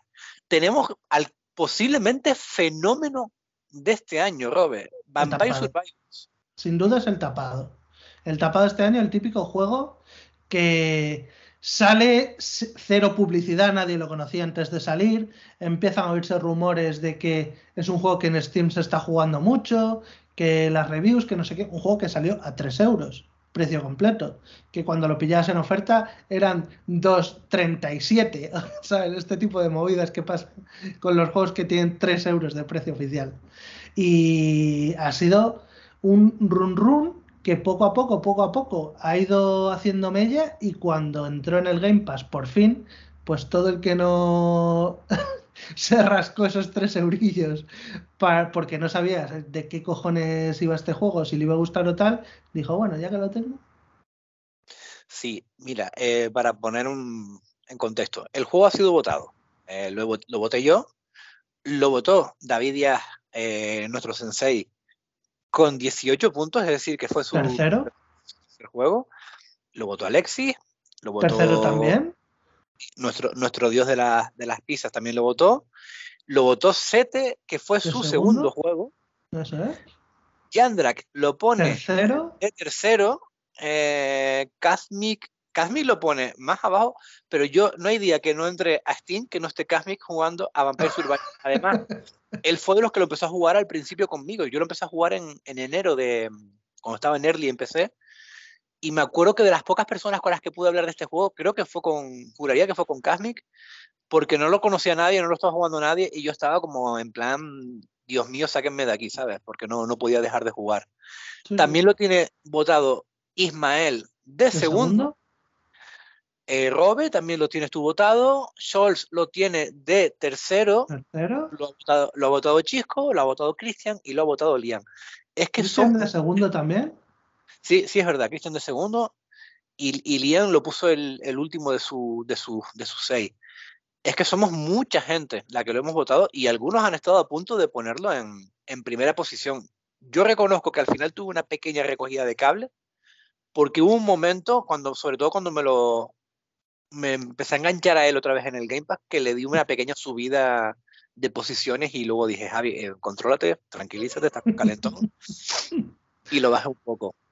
El juego me gusta mucho. Bueno, para hacer, bueno, esto lo, está escuchando la, comunidad, creo que de sobra todo el mundo sabe de qué va Vampire Survivor. Si hay algún despistado que no nos escucha, es un famoso, eh, bueno, lo que sería un Ballet Head, pues ahora se les denomina Ballet Heaven y no consisten en tú esquivar las balas, sino tú generas el infierno de balas sin pulsar un solo botón.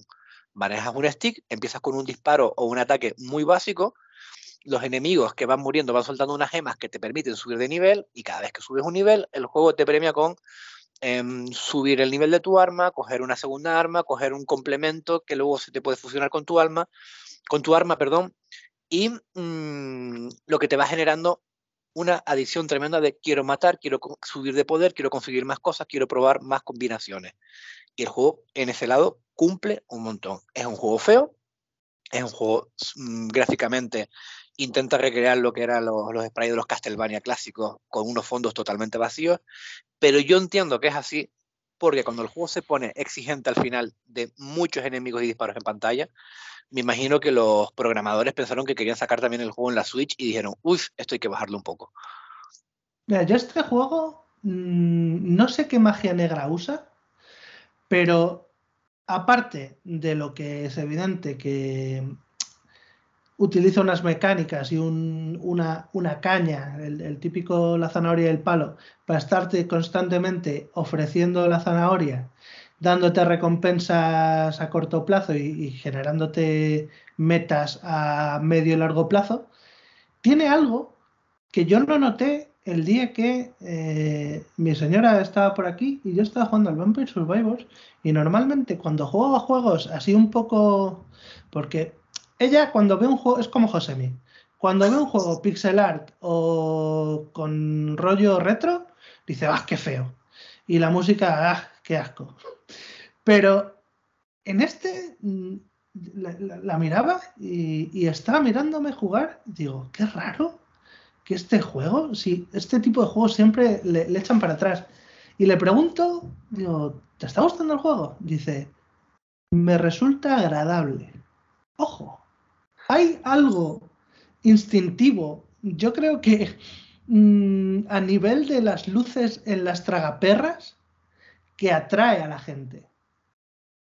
Sí, yo, yo es que me gusta esa frase, me parece agradable porque mi sentimiento es bastante parecido cuando lo juego de relax, porque tú cuando juegas a un Ballet Hell lo que te produce es una especie de incomodidad, de tensión, de joder, qué manco soy, esto es imposible. Sin embargo, creo que sobre todo cuando ya vas dominando un poco el juego y te vas sintiendo poderoso y vas cada vez a más y a más, porque vas mejorando. Es un juego que todo el rato vas mejorando y creo que eso te trae una paz, como, diciéndote, puedes con el juego. Si a, poco que lo intentes y que mejores un poco, vas a poder con él. Y luego tiene como, bueno, creo que los, creadores o el creador está relacionado con, temas también de, máquinas tragaperras, de, de gachas y demás. Y seguramente esta gente conoce mucho la, psique humana eh, y qué interruptores pulsar ahí para que tú te, te enganches y te quedes pegado a, algo em, yo, el beneficio de... ¿Perdón?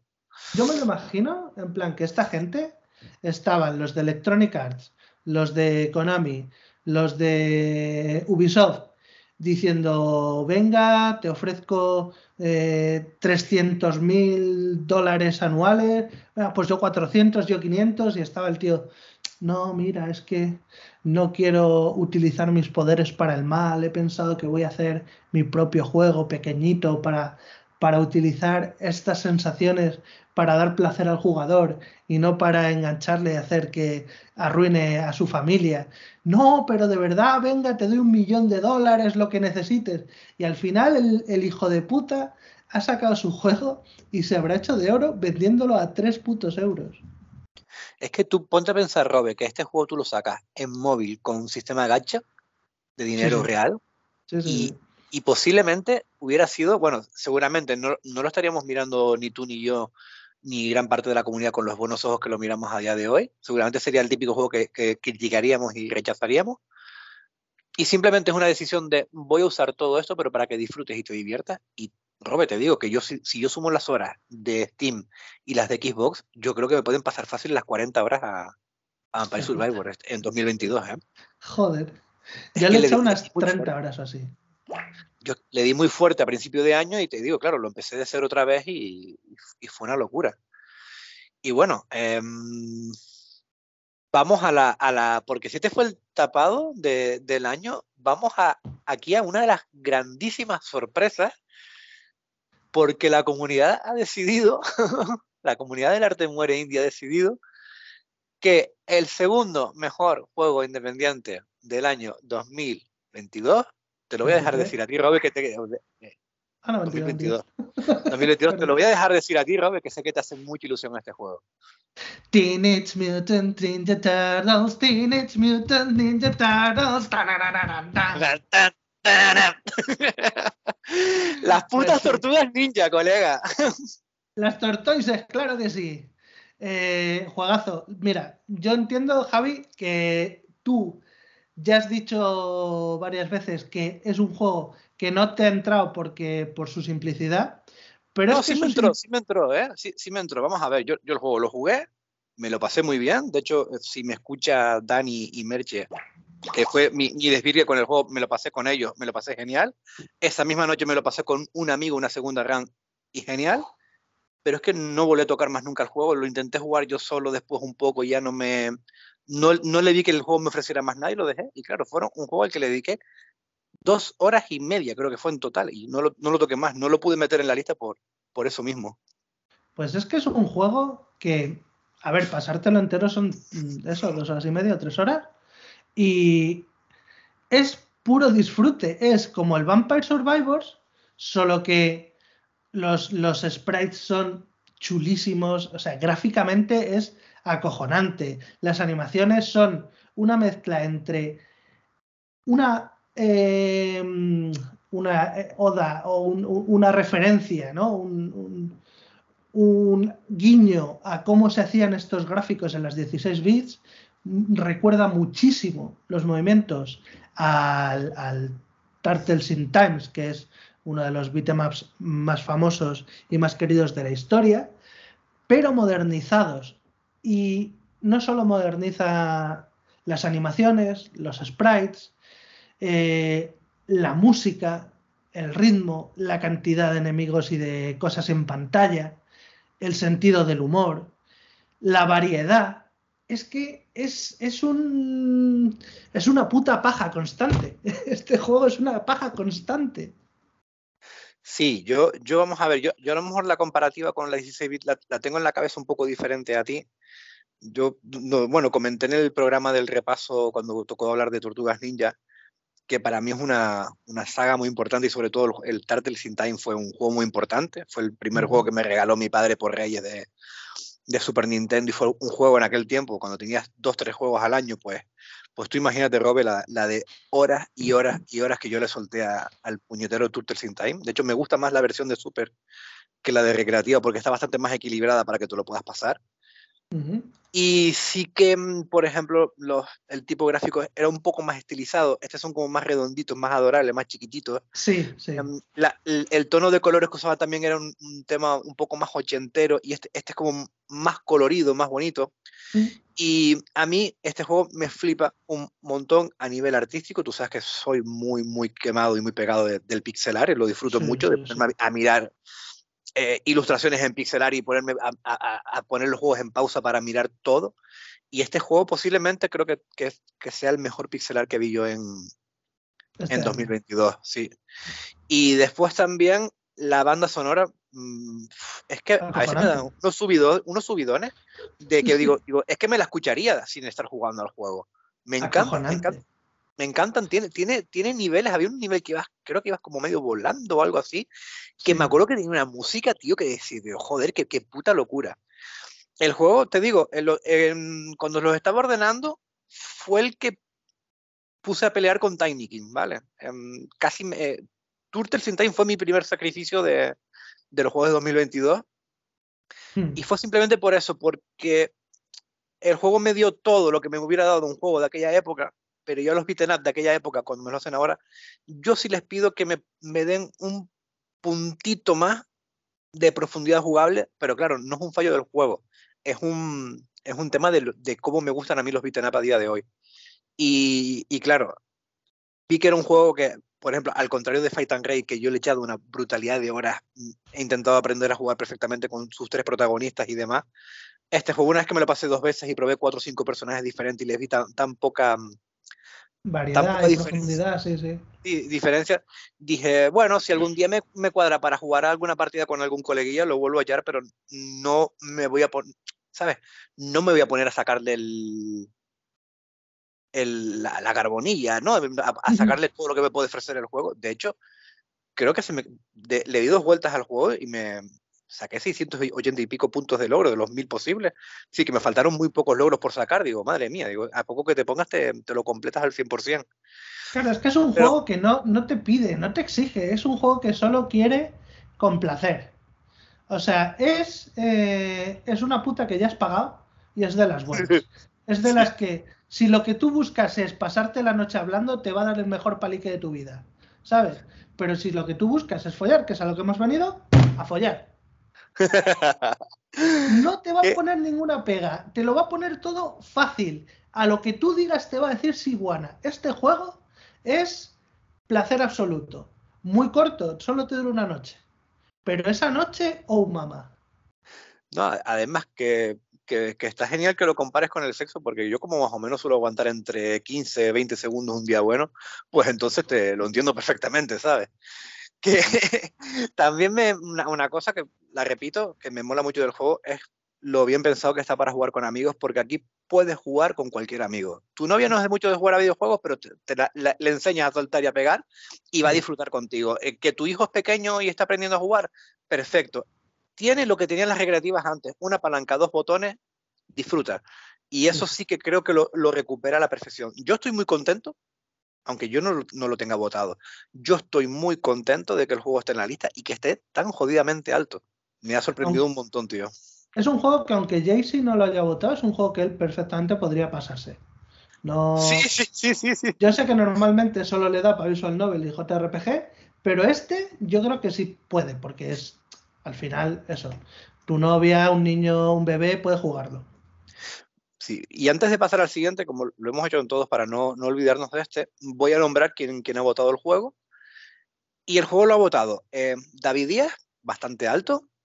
Lo ha votado también Alexis, lo ha votado Nimrod, lo ha votado Revers, y eso que lo, ha votado, y recuerdo también oírle comentar que le, que le decepcionó y le gustó. Eh, eh, me identifiqué un poco con él, como me parece muy bueno, me parece muy disfrutón, pero entiendo su, su decepción y más, y más en él que él todavía busca más ese, ese, tema técnico, él, todavía es mucho más exagerado que yo en ese aspecto.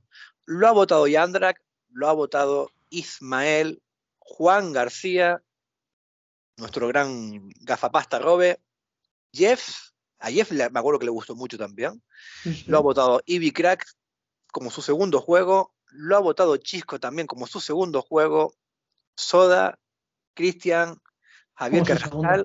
Ah, no, perdón, tercero. Sí, tercero, sí. Eh, Javier Carrascal y Lian como su tercer juego. 195 puntos, con parado con los 187 de Vampire Survivor, estuvieron, estos estuvieron más, más disputados.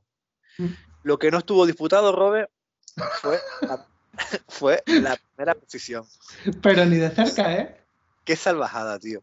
Estamos hablando de que son no 100 puntos, pero no, no, 65, 62, 62 puntos de diferencia. Sí, vamos a ver. Aquí está la clave. espera un momento, lo voy a poner en contexto le saca más puntos el primero al segundo de los que ha conseguido Immortality, que está el 15. Sí, sí, sí, sí, sí, sí. Eh, es que fíjate, entre, yo qué sé, entre Stray y entre Stray y que sería el 8 y el segundo, más o menos la diferencia de puntos es la misma. Sí, sí, Entre el 8 y el segundo. bueno, pero la clave. Lo mismo que entre el segundo y el primero. Mm, la clave, 16 veces votado, ha sido el juego más votado eh, por la comunidad y 6 primeras posiciones. Es el juego con más primeras posiciones de la comunidad. Entonces, ya si sumas las dos cosas, pues te puedes dar una idea de, del por qué está el primero. Rápido, voy a nombrar quién lo ha votado para ya después poder ya hablar de, este primer puesto ya en profundidad. Pues lo he votado yo con mi primera posición, lo ha votado David Díaz, lo ha votado Alexis con su primera mm, posición, lo ha votado Nimrod, lo ha votado Sete con su primera posición, lo ha votado Yandra, que, que lo abandonó en su día, lo retomó y le, le encontró algo positivo al juego y lo metió al final en su listita. Lo ha votado Harris como su segundo juego y Harris prácticamente todo lo que votó no eran juegos de Game Pass, casi ninguno. Creo que este y poco más. Sí, sí. Lo ha votado Casmic en primera posición, además en, lista de 10, por lo cual le puntuó bastante bien. Lo ha votado Ismael, lo ha votado Robert como, tercer juego. Y, si te pones a mirar lo que hay por encima. Perdona, Javi, que es que me llaman de la caldera. Esto no es muy profesional, pero lo tengo que coger.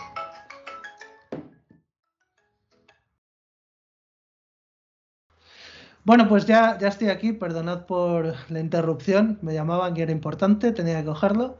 Eh, estábamos por mí, ¿no? Tercer puesto había votado a nuestro primero. Exactamente, que yo estaba comentando que lo votaste de, tercer puesto, de tercero, pero siendo un género que a lo mejor mm, tampoco es tanto lo tuyo y las dos cosas que pones por, que, pones por encima, Hombre. Deja, deja, las claras lo que te gustó, lo que te gustó este juego, vaya. Porque por encima estás poniendo dos cosas que sí son totalmente tu, tu, tu mierda, vaya. Tu café. 100%. O sea, los, los dos juegos que pongo por encima son dos juegos que muy mal tiene que hacerlo ese juego para que no me encante. O sea, son géneros que, que, por mal que lo hagan van a encantar. Y en este caso son dos que no solo son eh, buenos, sino que son excepcionales. O sea, muy, muy, muy bien lo tiene que hacer ningún juego para ponerse por encima de esto.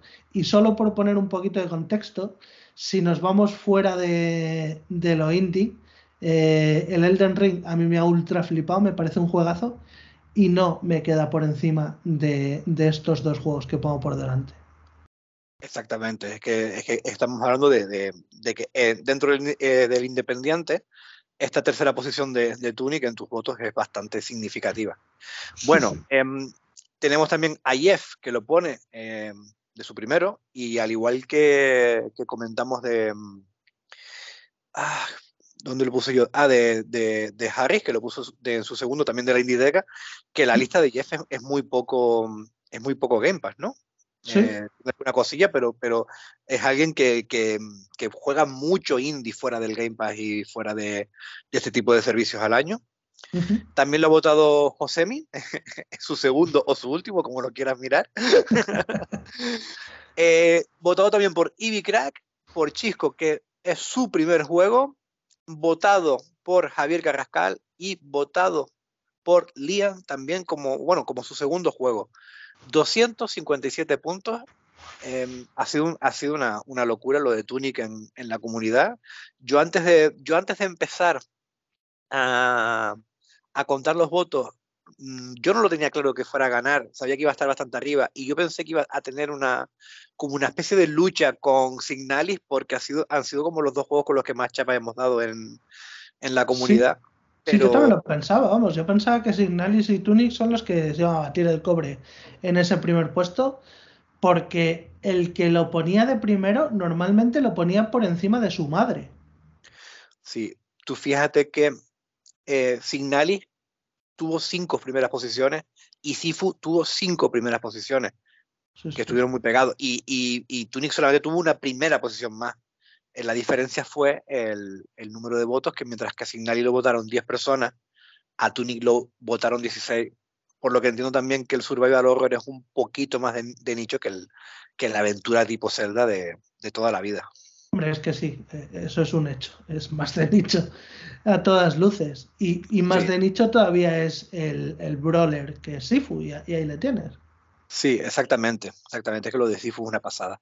Bueno, una cosita rápida mm, sobre Tunic. Em, Tunic es un juego que no eh, es, esto es un poquito de perogrullo, pero bueno, es un juego que nos intenta recrear las, las experiencias de los celdas clásicos, cogiendo también un poquito de, mm, de, los Souls, dándole un aspecto totalmente encantador tanto en lo visual como en lo sonoro y que luego te rompe la cabeza cuando llega a, convertirse el juego en una especie de FES para el que haya jugado al FES seguramente entiende muy bien de qué, le estoy, de, qué estoy hablando es una manera de meter una especie de, de, puzzles de rompecabezas que no estamos acostumbrados a ver en este tipo de, de juegos más parecidos a los que pueden estar, por ejemplo, en el mismo FES. O eh, a lo mejor un Witness, un The Witness. Un The Witness, por ejemplo, una cosa así. Y a todo eso hay que sumarle también em, todo lo que hicieron con el diseño, con el tema del manual de instrucciones, lo de ir consiguiendo páginas de un manual que está totalmente desarmado y repartido por todo el mundo y que cada página con su con una manera muy gráfica te va explicando las mecánicas del juego, los secretos, el mapa es una puta pasada. Y te voy a decir que hicieron un gran trabajo eh, con, lo del manual, porque yo antes de jugarlo es una cosa que me, traía un poco de culo, lo del manual. Porque antes de que tú y Chisco y Alexis os pusierais pesados de tienes que jugar al puto Tunic porque es una obra maestra, tienes que jugar al puto Tunic.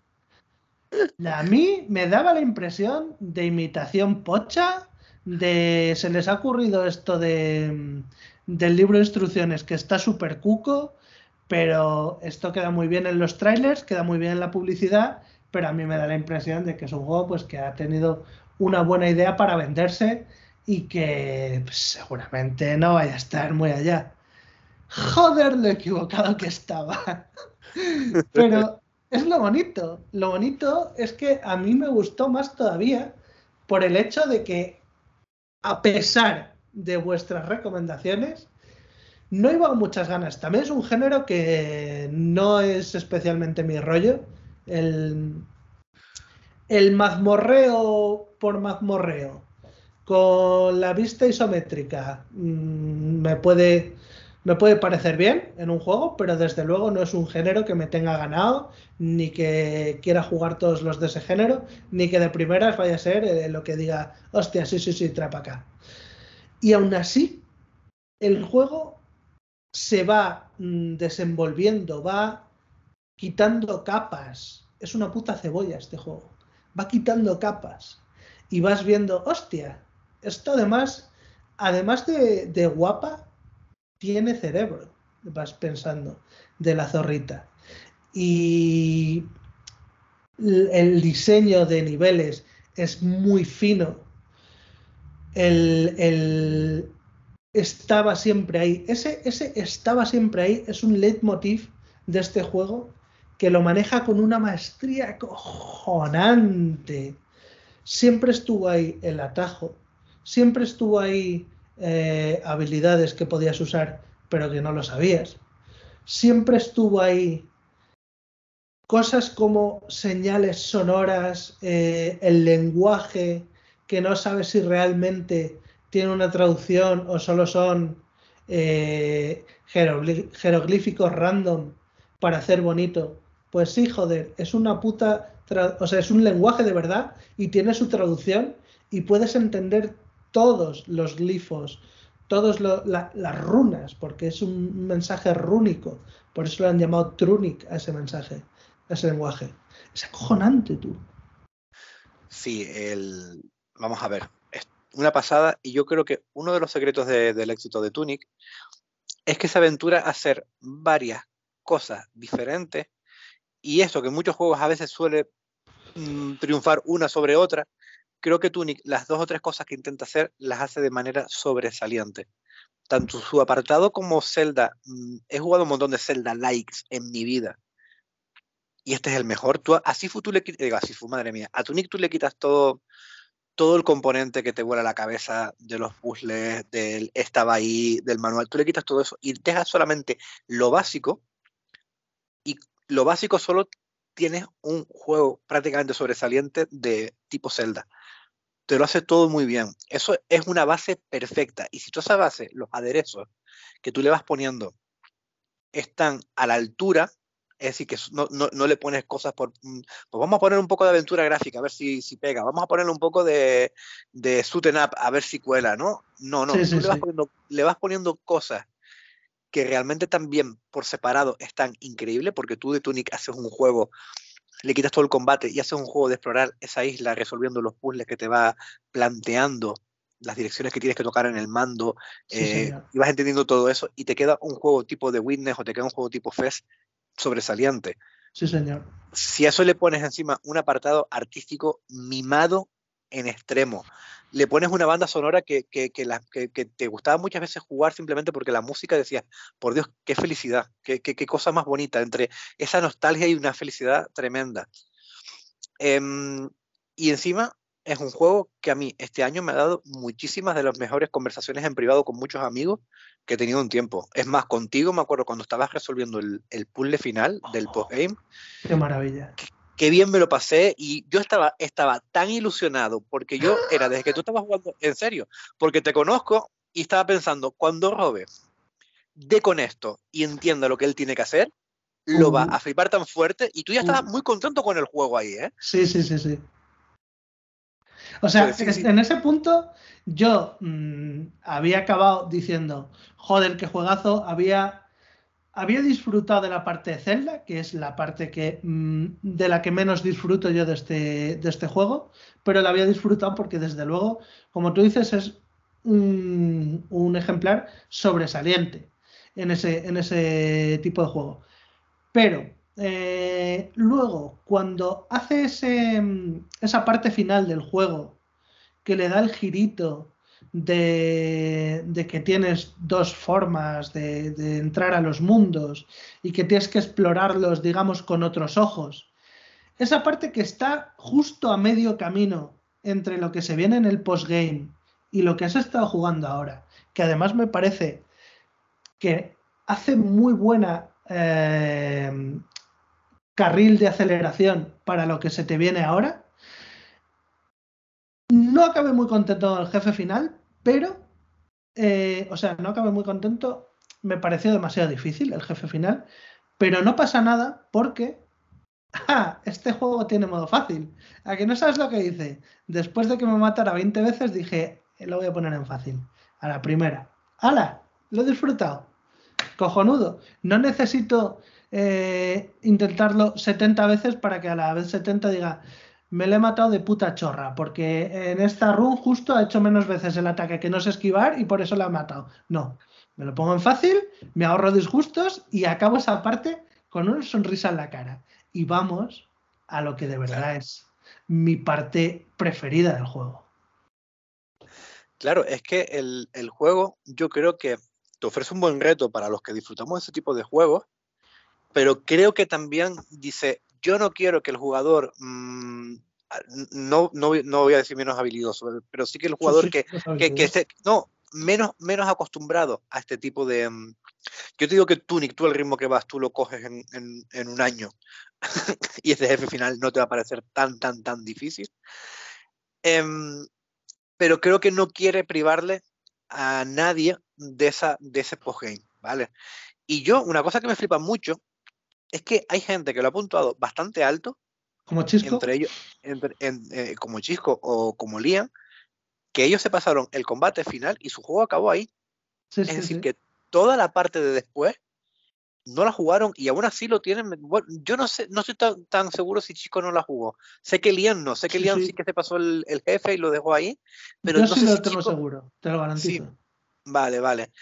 Pues claro, estamos hablando que para chicos fue su juego independiente del año, para sí. Leon su segundo, y le faltó un trozo grande del juego, un, un, trozo no grande, pero sí muy importante. Eso es. Que, eh, es que encima es que, el, es que el final es precioso, tío. Es que encima el final verdadero es precioso, porque el final, después de matar al jefe, es una, una, una puta mierda de final que te deja embajonado. Entonces, sí. eh, al igual que Chico y Liam, tengo varios conocidos que les ha pasado un poco eso de ellos han jugado la experiencia Zelda. Hoy escuchaba, por ejemplo, a Pep Sánchez que comentaba sobre Tunic, que ya por fin se lo había pasado, y que, por ejemplo, hay la parte Zelda Souls, le, trajo más de culo, no le gustó tanto, pero que dijo, joder, qué buena la parte, y nombró también, como, como siempre he dicho yo, nombró al FES, qué buena la parte FES, o, como, o esa parte sí la, sí, la, sí la disfruté mucho. Es que encima sí, sí, sí, te, te, digo, te, te, te, da, te da ese toque de profundidad que yo creo que a los que a los que nos voló la cabeza el juego, a los que le tenemos aquí con, con, la máxima puntuación mucho, es por eso, porque aparte de un grandísimo Zelda, dijimos, vale, mmm, si me llegó a quedar con un gran Zelda, seguramente hubiera puesto el Den Ring por delante. Yo puse este juego por delante del Den Ring, no porque el Den Ring no me gustara, no porque el Den Ring no me parezca un grandísimo juego, sino que el Den Ring, lo que yo juego al Den Ring es como lo mejor, o, o no lo mejor, el, lo más tocho que ha hecho From Software en su, en su historia. Uh -huh. Pero cuando yo lo jugaba, yo, yo estaba jugando a un Soul, ¿no? Yo jugué un Soul y me pasó un Soul más grande. Pero cuando yo jugué a um, Tunic, dije, he jugado algo que yo no había jugado en mi vida. He jugado un Zelda con una mezcla de un juego de puzzles, pero que la conjunción y todo el tema del manual y cómo está diseñado todo el mapa y cómo está hecho todo, todo el conjunto, sí que me parece una cosa que me parece una cosa única, me parece una cosa mmm, que trasciende a su, a su propio género. Yo creo que este juego es acojonante, como constantemente te está sorprendiendo y está superando tus expectativas. Y cuando crees que ya lo sabes todo, te dice, ah, chaval, no tienes ni puta idea. Y te vuelve a volar la cabeza. Y eso lo hace como siete veces en el juego. Pero además, luego acabas de jugar el juego y te pones a investigar por YouTube las cosas, pues como con el Inscription, las cosas que tú no vas a sacar por ti mismo, que están pensadas más para los comíos y para la comunidad que se junta y empiezan a, indagar y a, investigar, pero como putos zumbaos, ya a nivel, a nivel de locos. Y, y dices, hostia puta, todo lo que había aquí que evidentemente no, no estaba a mi alcance como jugador, pero es acojonante y tiene muchísimo mérito que esté, porque ¿quién me dice a mí que el día de mañana mm, no voy a tener a lo mejor un grupo de tres o cuatro amigos que nos vamos a aficionar a rayarnos y sacar este tipo de cosas? Pues el hecho de que, de que los juegos lo tengan me parece puntos a favor a saco, incluso aunque yo no vaya a experimentar eh, la resolución en la investigación a esos niveles. De, pues estoy hablando del, lenguaje rúnico, estoy hablando de completarte todos los eh, todos los objetos que tienes que conseguir, estoy hablando de encontrar una página web que hay oculta con una melodía que esa melodía, si la analizas eh, con un programa que te, demuestra las ondas estetoscópicas o como cojones se llama esa mierda, resulta que tiene patrones y esos patrones son otro lenguaje y, ese tipo de rayadas que yo verlas en un vídeo YouTube de un tío que, que lo ha conseguido descifrar con ayuda o sin ayuda o lo que sea, ya me reporta mm, ese gustito de decir, hostia, cómo mola. Pero el día que me ponga y, lo saque yo, voy a flipar, me voy a cagar encima. es, que, es que es una locura y yo creo que eso que tú dices empata muy bien con el tiempo de desarrollo del juego. El juego estuvo, creo que fueron más de seis años. Mucha gente estaba diciendo que sí, ya estaba cancelado, que era un proyecto demasiado largo, que iba a ser una mierda seguramente porque se, se estaban teniendo muchos problemas. Y luego te das cuenta de que el juego no estaba teniendo problemas, que no fue un desarrollo largo para lo que te ofrecen. Es un juego hecho por muy pocas personas y tiene tanto, tanto trabajo y tanto mismo en su lore que te das cuenta que ahí tuvieron que llevarse también mucho tiempo y el, lore totalmente integrado en las mecánicas de juego, que esto siempre yo recalco que para mí es muy importante. Que todo eso que me cuentan no me lo estás contando. Con páginas de un libro y no me lo estás contando con cinemáticas ni me lo estás contando con unos diálogos. Tú me estás contando, aunque sea una historia sencillita, pero tú me estás contando un mundo, su creación, su funcionamiento, sus normas, simplemente con estate pendiente al juego. Y te, vamos a, y te, vamos a, contar un montón de cositas. Algunas, como dices tú, que hay que ver vídeos por YouTube de gente muy especializada que se ha metido ahí en, a sacarla y otras cosas que, que, vas viendo tú y vas disfrutando en, imágenes del manual, en cositas. El, el, cómo tienes tú que resolver el último puzzle, por ejemplo, ah, lo podemos decir, el de la puerta. Sí. Eso lo descubres tú con el manual. Y tú cuando te das cuenta lo que tú tienes que hacer, dices, me cago en mi puta vida. Y yo cuando me vi un domingo, al mediodía después de comer, que me metí una tarde, con, un, con una libreta, un boli, dibujando en el suelo, y Robe, cuando yo descubrí el trocito del save, del save state, yo te juro que me voló la cabeza y dije, me cago en tu puta madre, es, que, es que, te, es que te, comía la polla al que hizo esto. Es que eso, eso eh, es bastante rebuscado y desde luego mm, puede echar a más de uno para atrás, pero si, si tú vas con la intención de lo voy a sacar, desde luego no es imposible. Simplemente, no, si lo saca. Yo, lo saqué y, fue, que de, convencido de que lo vas a sacar. Yo ese lo saqué simplemente porque ya, vamos a ver, si tú has llegado ahí, es porque tú ya te pasaste del juego y tú te quieres quedar a, lo, que te, a lo que te da después, ¿no? Y lo que te da después, pues tiene, tiene muchos puzzles así. Pero yo, cuando vi las imágenes del, del save state, no sé qué tal, y yo voy al save state, hago lo que me dice ahí, y me veo de la vista aérea y empiezo a caminar y digo, hostia, que son las putas direcciones. También te digo que a mí el, el, haberme pasado a FES hace unos años mm, me ayudó mucho, ¿eh? porque entendí enseguida lo, del, lo de lo que, eran toques con, el, con la cruceta. y dije, Hostia, es que es una genialidad. yo eso tardé un montón en entenderlo, pero lo bonito es que lo averigüé por mí mismo. Y ese proceso de averiguarlo por mí mismo fue, ese proceso fue una paja tras otra. Fue, hostia, espera, esto, espera, eh, espera, esto no será lo próximo. Derecha, arriba, izquierda, oh, abajo. Oh, oh, oh, oh, oh, que esto es esto. Ojo que esto es esto. Hostia puta, pero esto era esto siempre. No solo aquí, siempre que salía esto era esto. Sí. ¡Ay, la madre que me parió! O sea, que todas estas cosas, ¡oiga! Y cada vez que desbloqueaba un puzzle de esos y encontraba más cosas nuevas y encontrabas mecánicas nuevas dentro de esa mecánica que acabas de descubrir. Eh, claro, claro, claro. Es que ese, es el giro. Que eso lo coge de fe, pero es que encima lo, lo, lo supera, lo, lo juega con ello, le, te, da una profundidad más. Cuando tú haces tu primera secuencia sencilla y se te abre la primera puerta después de hacer la secuencia, y ahí tú dices, vale, ahí es cuando tú entiendes que el juego ya es otra cosa. Sí, sí, sí.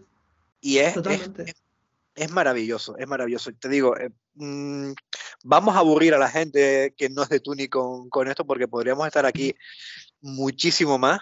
Sí, es verdad, pedimos, pedimos disculpas. Que te den por culo, gilipollas, haberlo jugado.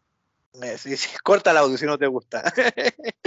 no, pero el, el, tema es que mm, es que es un juego que me recuerda a los juegos de antaño de esto de que te sentabas con amigos a comentar un montón de cosas, como cuando te jugabas por primera vez tu Indiana Jones and the Fate of Atlantis, o tu Monkey Island, o tu primer Zelda, y tenías un grupo de amigos que lo estaban jugando, y eran esos juegos que te daban conversación. ¿Qué hiciste tú aquí? ¿Cómo te pasaste esto? Oye, ¿no te pareció flipante cuando llegas y ocurre esto? Ah, joder, pues yo llegué aquí de esta manera, pues yo llegué aquí de esta otra. Tiene, tiene, todas, tiene todas esas cosas que a mí hacía, tanto que se usa el, intentar traer la nostalgia al jugador actual mm, a través de imágenes y música mm, de otra época, este juego lo consigue de la mejor manera y es con sensaciones. Em, el, ponerte a dibujar como un niño para sacar un, mapa o una secuencia, el hablar con amigos, yo, yo me acuerdo hablando, hablando mucho con mi amiga, con mi amiga Merche, cuando se estaba pasando el juego, que nos lo estábamos pasando un poquito a, a la par. Y cuando llegamos y empezamos a hablar del puzzle final, éramos, pero locos, locos, locos. Y hablándolo después contigo, cuando tú estabas llegando, yo era emocionado en casa pensando, joder, Robe, cuando Robe descubra todo esto, y era una, mordiéndome la lengua porque no te lo quería decir, yo, tengo unas ganas de que, de que él entienda porque yo estoy tan pesado, yo soy, yo soy pasional con los juegos, ¿vale? Sí, sí, sí, Cuando yo me pongo pesado con uno a recomendarlo, es porque creo que el juego tiene algo que lo que lo, sitúa un poco por arriba. Y este juego te, este juego tiene una magia que, que, no, que no la tiene casi ningún juego. Porque mm, es todo lo que hemos dicho, pero es que cada cosa que hemos dicho está perfectamente empastada con todo lo demás. Es que en ningún momento se nota artificial, en ningún momento parece que pasas de la peliculita donde Atreus está enfadando a eh, pues ahora toca una arena y a dar hostias. No, todo parece cohesivo, todo parece pues un mundo que está ahí y tú lo exploras. Y es ese mundo mm, que es así. Y es extraño y es fascinante y es fabuloso y tú simplemente pasas por ahí, lo tienes que entender.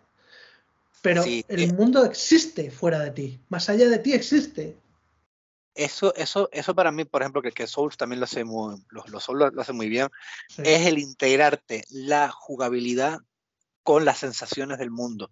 No, arena de combate, ahora película, y con los gráficos te voy contando todo. Entre las películas y los graficazos te voy contando todo. Y por si se te escapa algo, mientras estás eh, haciendo puzzles, por darle un poco de variedad a las películas coñazo y al gameplay de mierda, eh, pues los personajes te van taladrando. Oye, por si no te has enterado de esto, te lo repito. Ah, y esto que a lo mejor era un poco sutil. Espera, que te lo voy a decir claramente. Sí, sí me, han dicho que, por ejemplo, que, en God of War, es que God of War es, es el, el, no me decido de Sony. Es un juego súper accesible para si te quieres pasar la historia, pero luego te pone unas valquirias o te pone unos puzzles en los que no te dicen nada, pero que no son no son importantes, ¿sabes? No son, no son obligatorios. Entonces como que Sony dice, vamos a poner las cosas que realmente convertirían a esto en un mejor videojuego, las vamos a poner opcionales para el que las quiera, para, porque la mayoría de la gente no va a poder em, acceder a ella. Tío, ten cojones, no, no tomes por imbécil o por, retrasado a tus jugadores, dales eso, porque las Valkyrias sean obligatorias, no me las puedo pasar, pues joder, pues, pues no es tu juego, a tomar por culo, baja la dificultad. ¿Sabes esto que dicen Chisco y Liam de que no quieren nunca meter en el Olimpo a un juego que haya salido hace seis meses o menos? Porque los juegos, para tener una opinión de verdad sobre ellos, necesitas reposarlos. Pues yo cuanto más, cuanto más reposo el puto Ragnarok, más, más rabia me da, te lo digo. o sea, cuanto más tiempo pasa, más abajo va. Me han picado el hijo puta. Bueno, pero mira, lo, importante es que con Tunic nos pasa, nos pasa diferente. y, y, yo a Tunic, de ser mi juego preferido de 2022, además cuando me lo acabé lo dije, digo, no va a haber nada que me guste más que esto, ojalá, pero no lo va a haber. Yo, yo ya estoy en un punto que yo a Tunic yo lo tengo con mi eh, Hollow Knight, con mi inscripción, con mi Cuphead, eh, con, con esos juegos yo lo, yo lo tengo ya ahí compitiendo con ellos. No compitiendo, perdón. Lo tengo sentado en la misma mesa, pasándoselo muy bien entre todos. Y todos tienen muchas cosas en común, que son juegos que quieren y, que quieren y respetan al jugador. Eh, eh, lo respetan en el aspecto de no te toman por tonto, no te hacen el juego, no son juegos difíciles, son juegos de somos así. Intenta jugar, intenta disfrutar, tío. Te tienes que implicar. Necesitas implicarte pero que tampoco es tan difícil meterte en ellos, sino simplemente con que te guste un poco el género, te guste un poco la propuesta, te metes. A mí el género de las aventuras en 3D de acción me encantan. Eh, los Souls y los Zelda son mis juegos preferidos, pero me, me, me da mucha pena en, en, lo que se está convirtiendo ahora mismo ese tipo de juegos, porque ya no quieres que tú te descubras el juego. El juego lo que intenta es descubrir al mayor número de jugadores para que lo compre más gente. Y ahí está el problema, tío. Pues sí, eh, vamos a dejar de hablar de juegos de mierda que nos embajonan y vamos a ir cogiendo ya el camino de la cama, que es el mejor camino. Solo estar durmiendo es mejor que estar dormido. mazo, ¿eh? Y quería comentar que, valga la redundancia, los comentarios que habéis ido dejando en, los dos programas especiales de la Cena de los Indiotis los íbamos a leer eh, originalmente en este programa, porque pues, es la primera vez que grabamos después de eso, pero hemos decidido dejarlo para cuando hagamos el primero regular, porque este al final es un programa muy para la comunidad y los comentarios pues queremos que sean más eh, de, lo que va a ser este podcast en general, ¿no? Que ya separar, distanciarnos un poquito, ser un poquito nuestra propia cosa y pues eh, me lo propuso Javi y me pareció perfecto, así que eso hemos dicho que vamos a hacer, ¿no, Javi? Sí, yo estaba, lo estaba pensando estos días cuando me comentaste el otro día para leer los comentarios, porque yo nada más que había visto uno, hacía tiempo que no entraba en iVoox a, mirarlo. Y claro, em, puede haber gente de la comunidad, pero puede haber gente de la comunidad. Cuando digo la comunidad siempre me refiero a, nuestro, a nuestra familia, ¿no? a, la, a la comunidad del arte muere. Pero también, claro, em, tenemos amigos, tenemos gente de, de fuera que nos, nos, ha estado escuchando, que a lo mejor nos escribe, gente que a lo mejor nos descubre por casualidad. Y hemos pensado que, bueno, somos un podcast que hemos arrancado con tres especiales mm, de la mano con, con, El Arte Muere, en los dos primeros de la mano de, de Chico y Lian, este nosotros dos, pero dedicado totalmente a, a todos nuestros amigos de la, de la comunidad pero ya nuestro primer programa, nuestro episodio 1 de la temporada 1. Hasta que era el cero, episodio cero. Que no sabemos cuándo lo vamos a hacer, no sabemos qué vamos a hablar y tal, pero que, que yo creo que no va a pasar mucho tiempo en, en tener noticias de él. Creo que ahí ya vamos a coger, bueno, creo no, estoy seguro, ahí ya vamos a coger los comentarios de los primeros, de los primeros episodios y los vamos a leer y los vamos a, a responder. Pero desde aquí, si nos están escuchando alguno de los que ha escrito, eh, pues darle las gracias eh, por su tiempo y por, y por escribirnos. Que vamos, que, que, les vamos a dar charla, tranquilo. Sí, muchas gracias y, un borreo para que lo quiera. Y Robes, ¿qué te digo? Eh, que buenas noches, que ahí todavía es más tarde que, que aquí. Que soluciones tus problemas de temperatura. Calla, calla, que es el tema.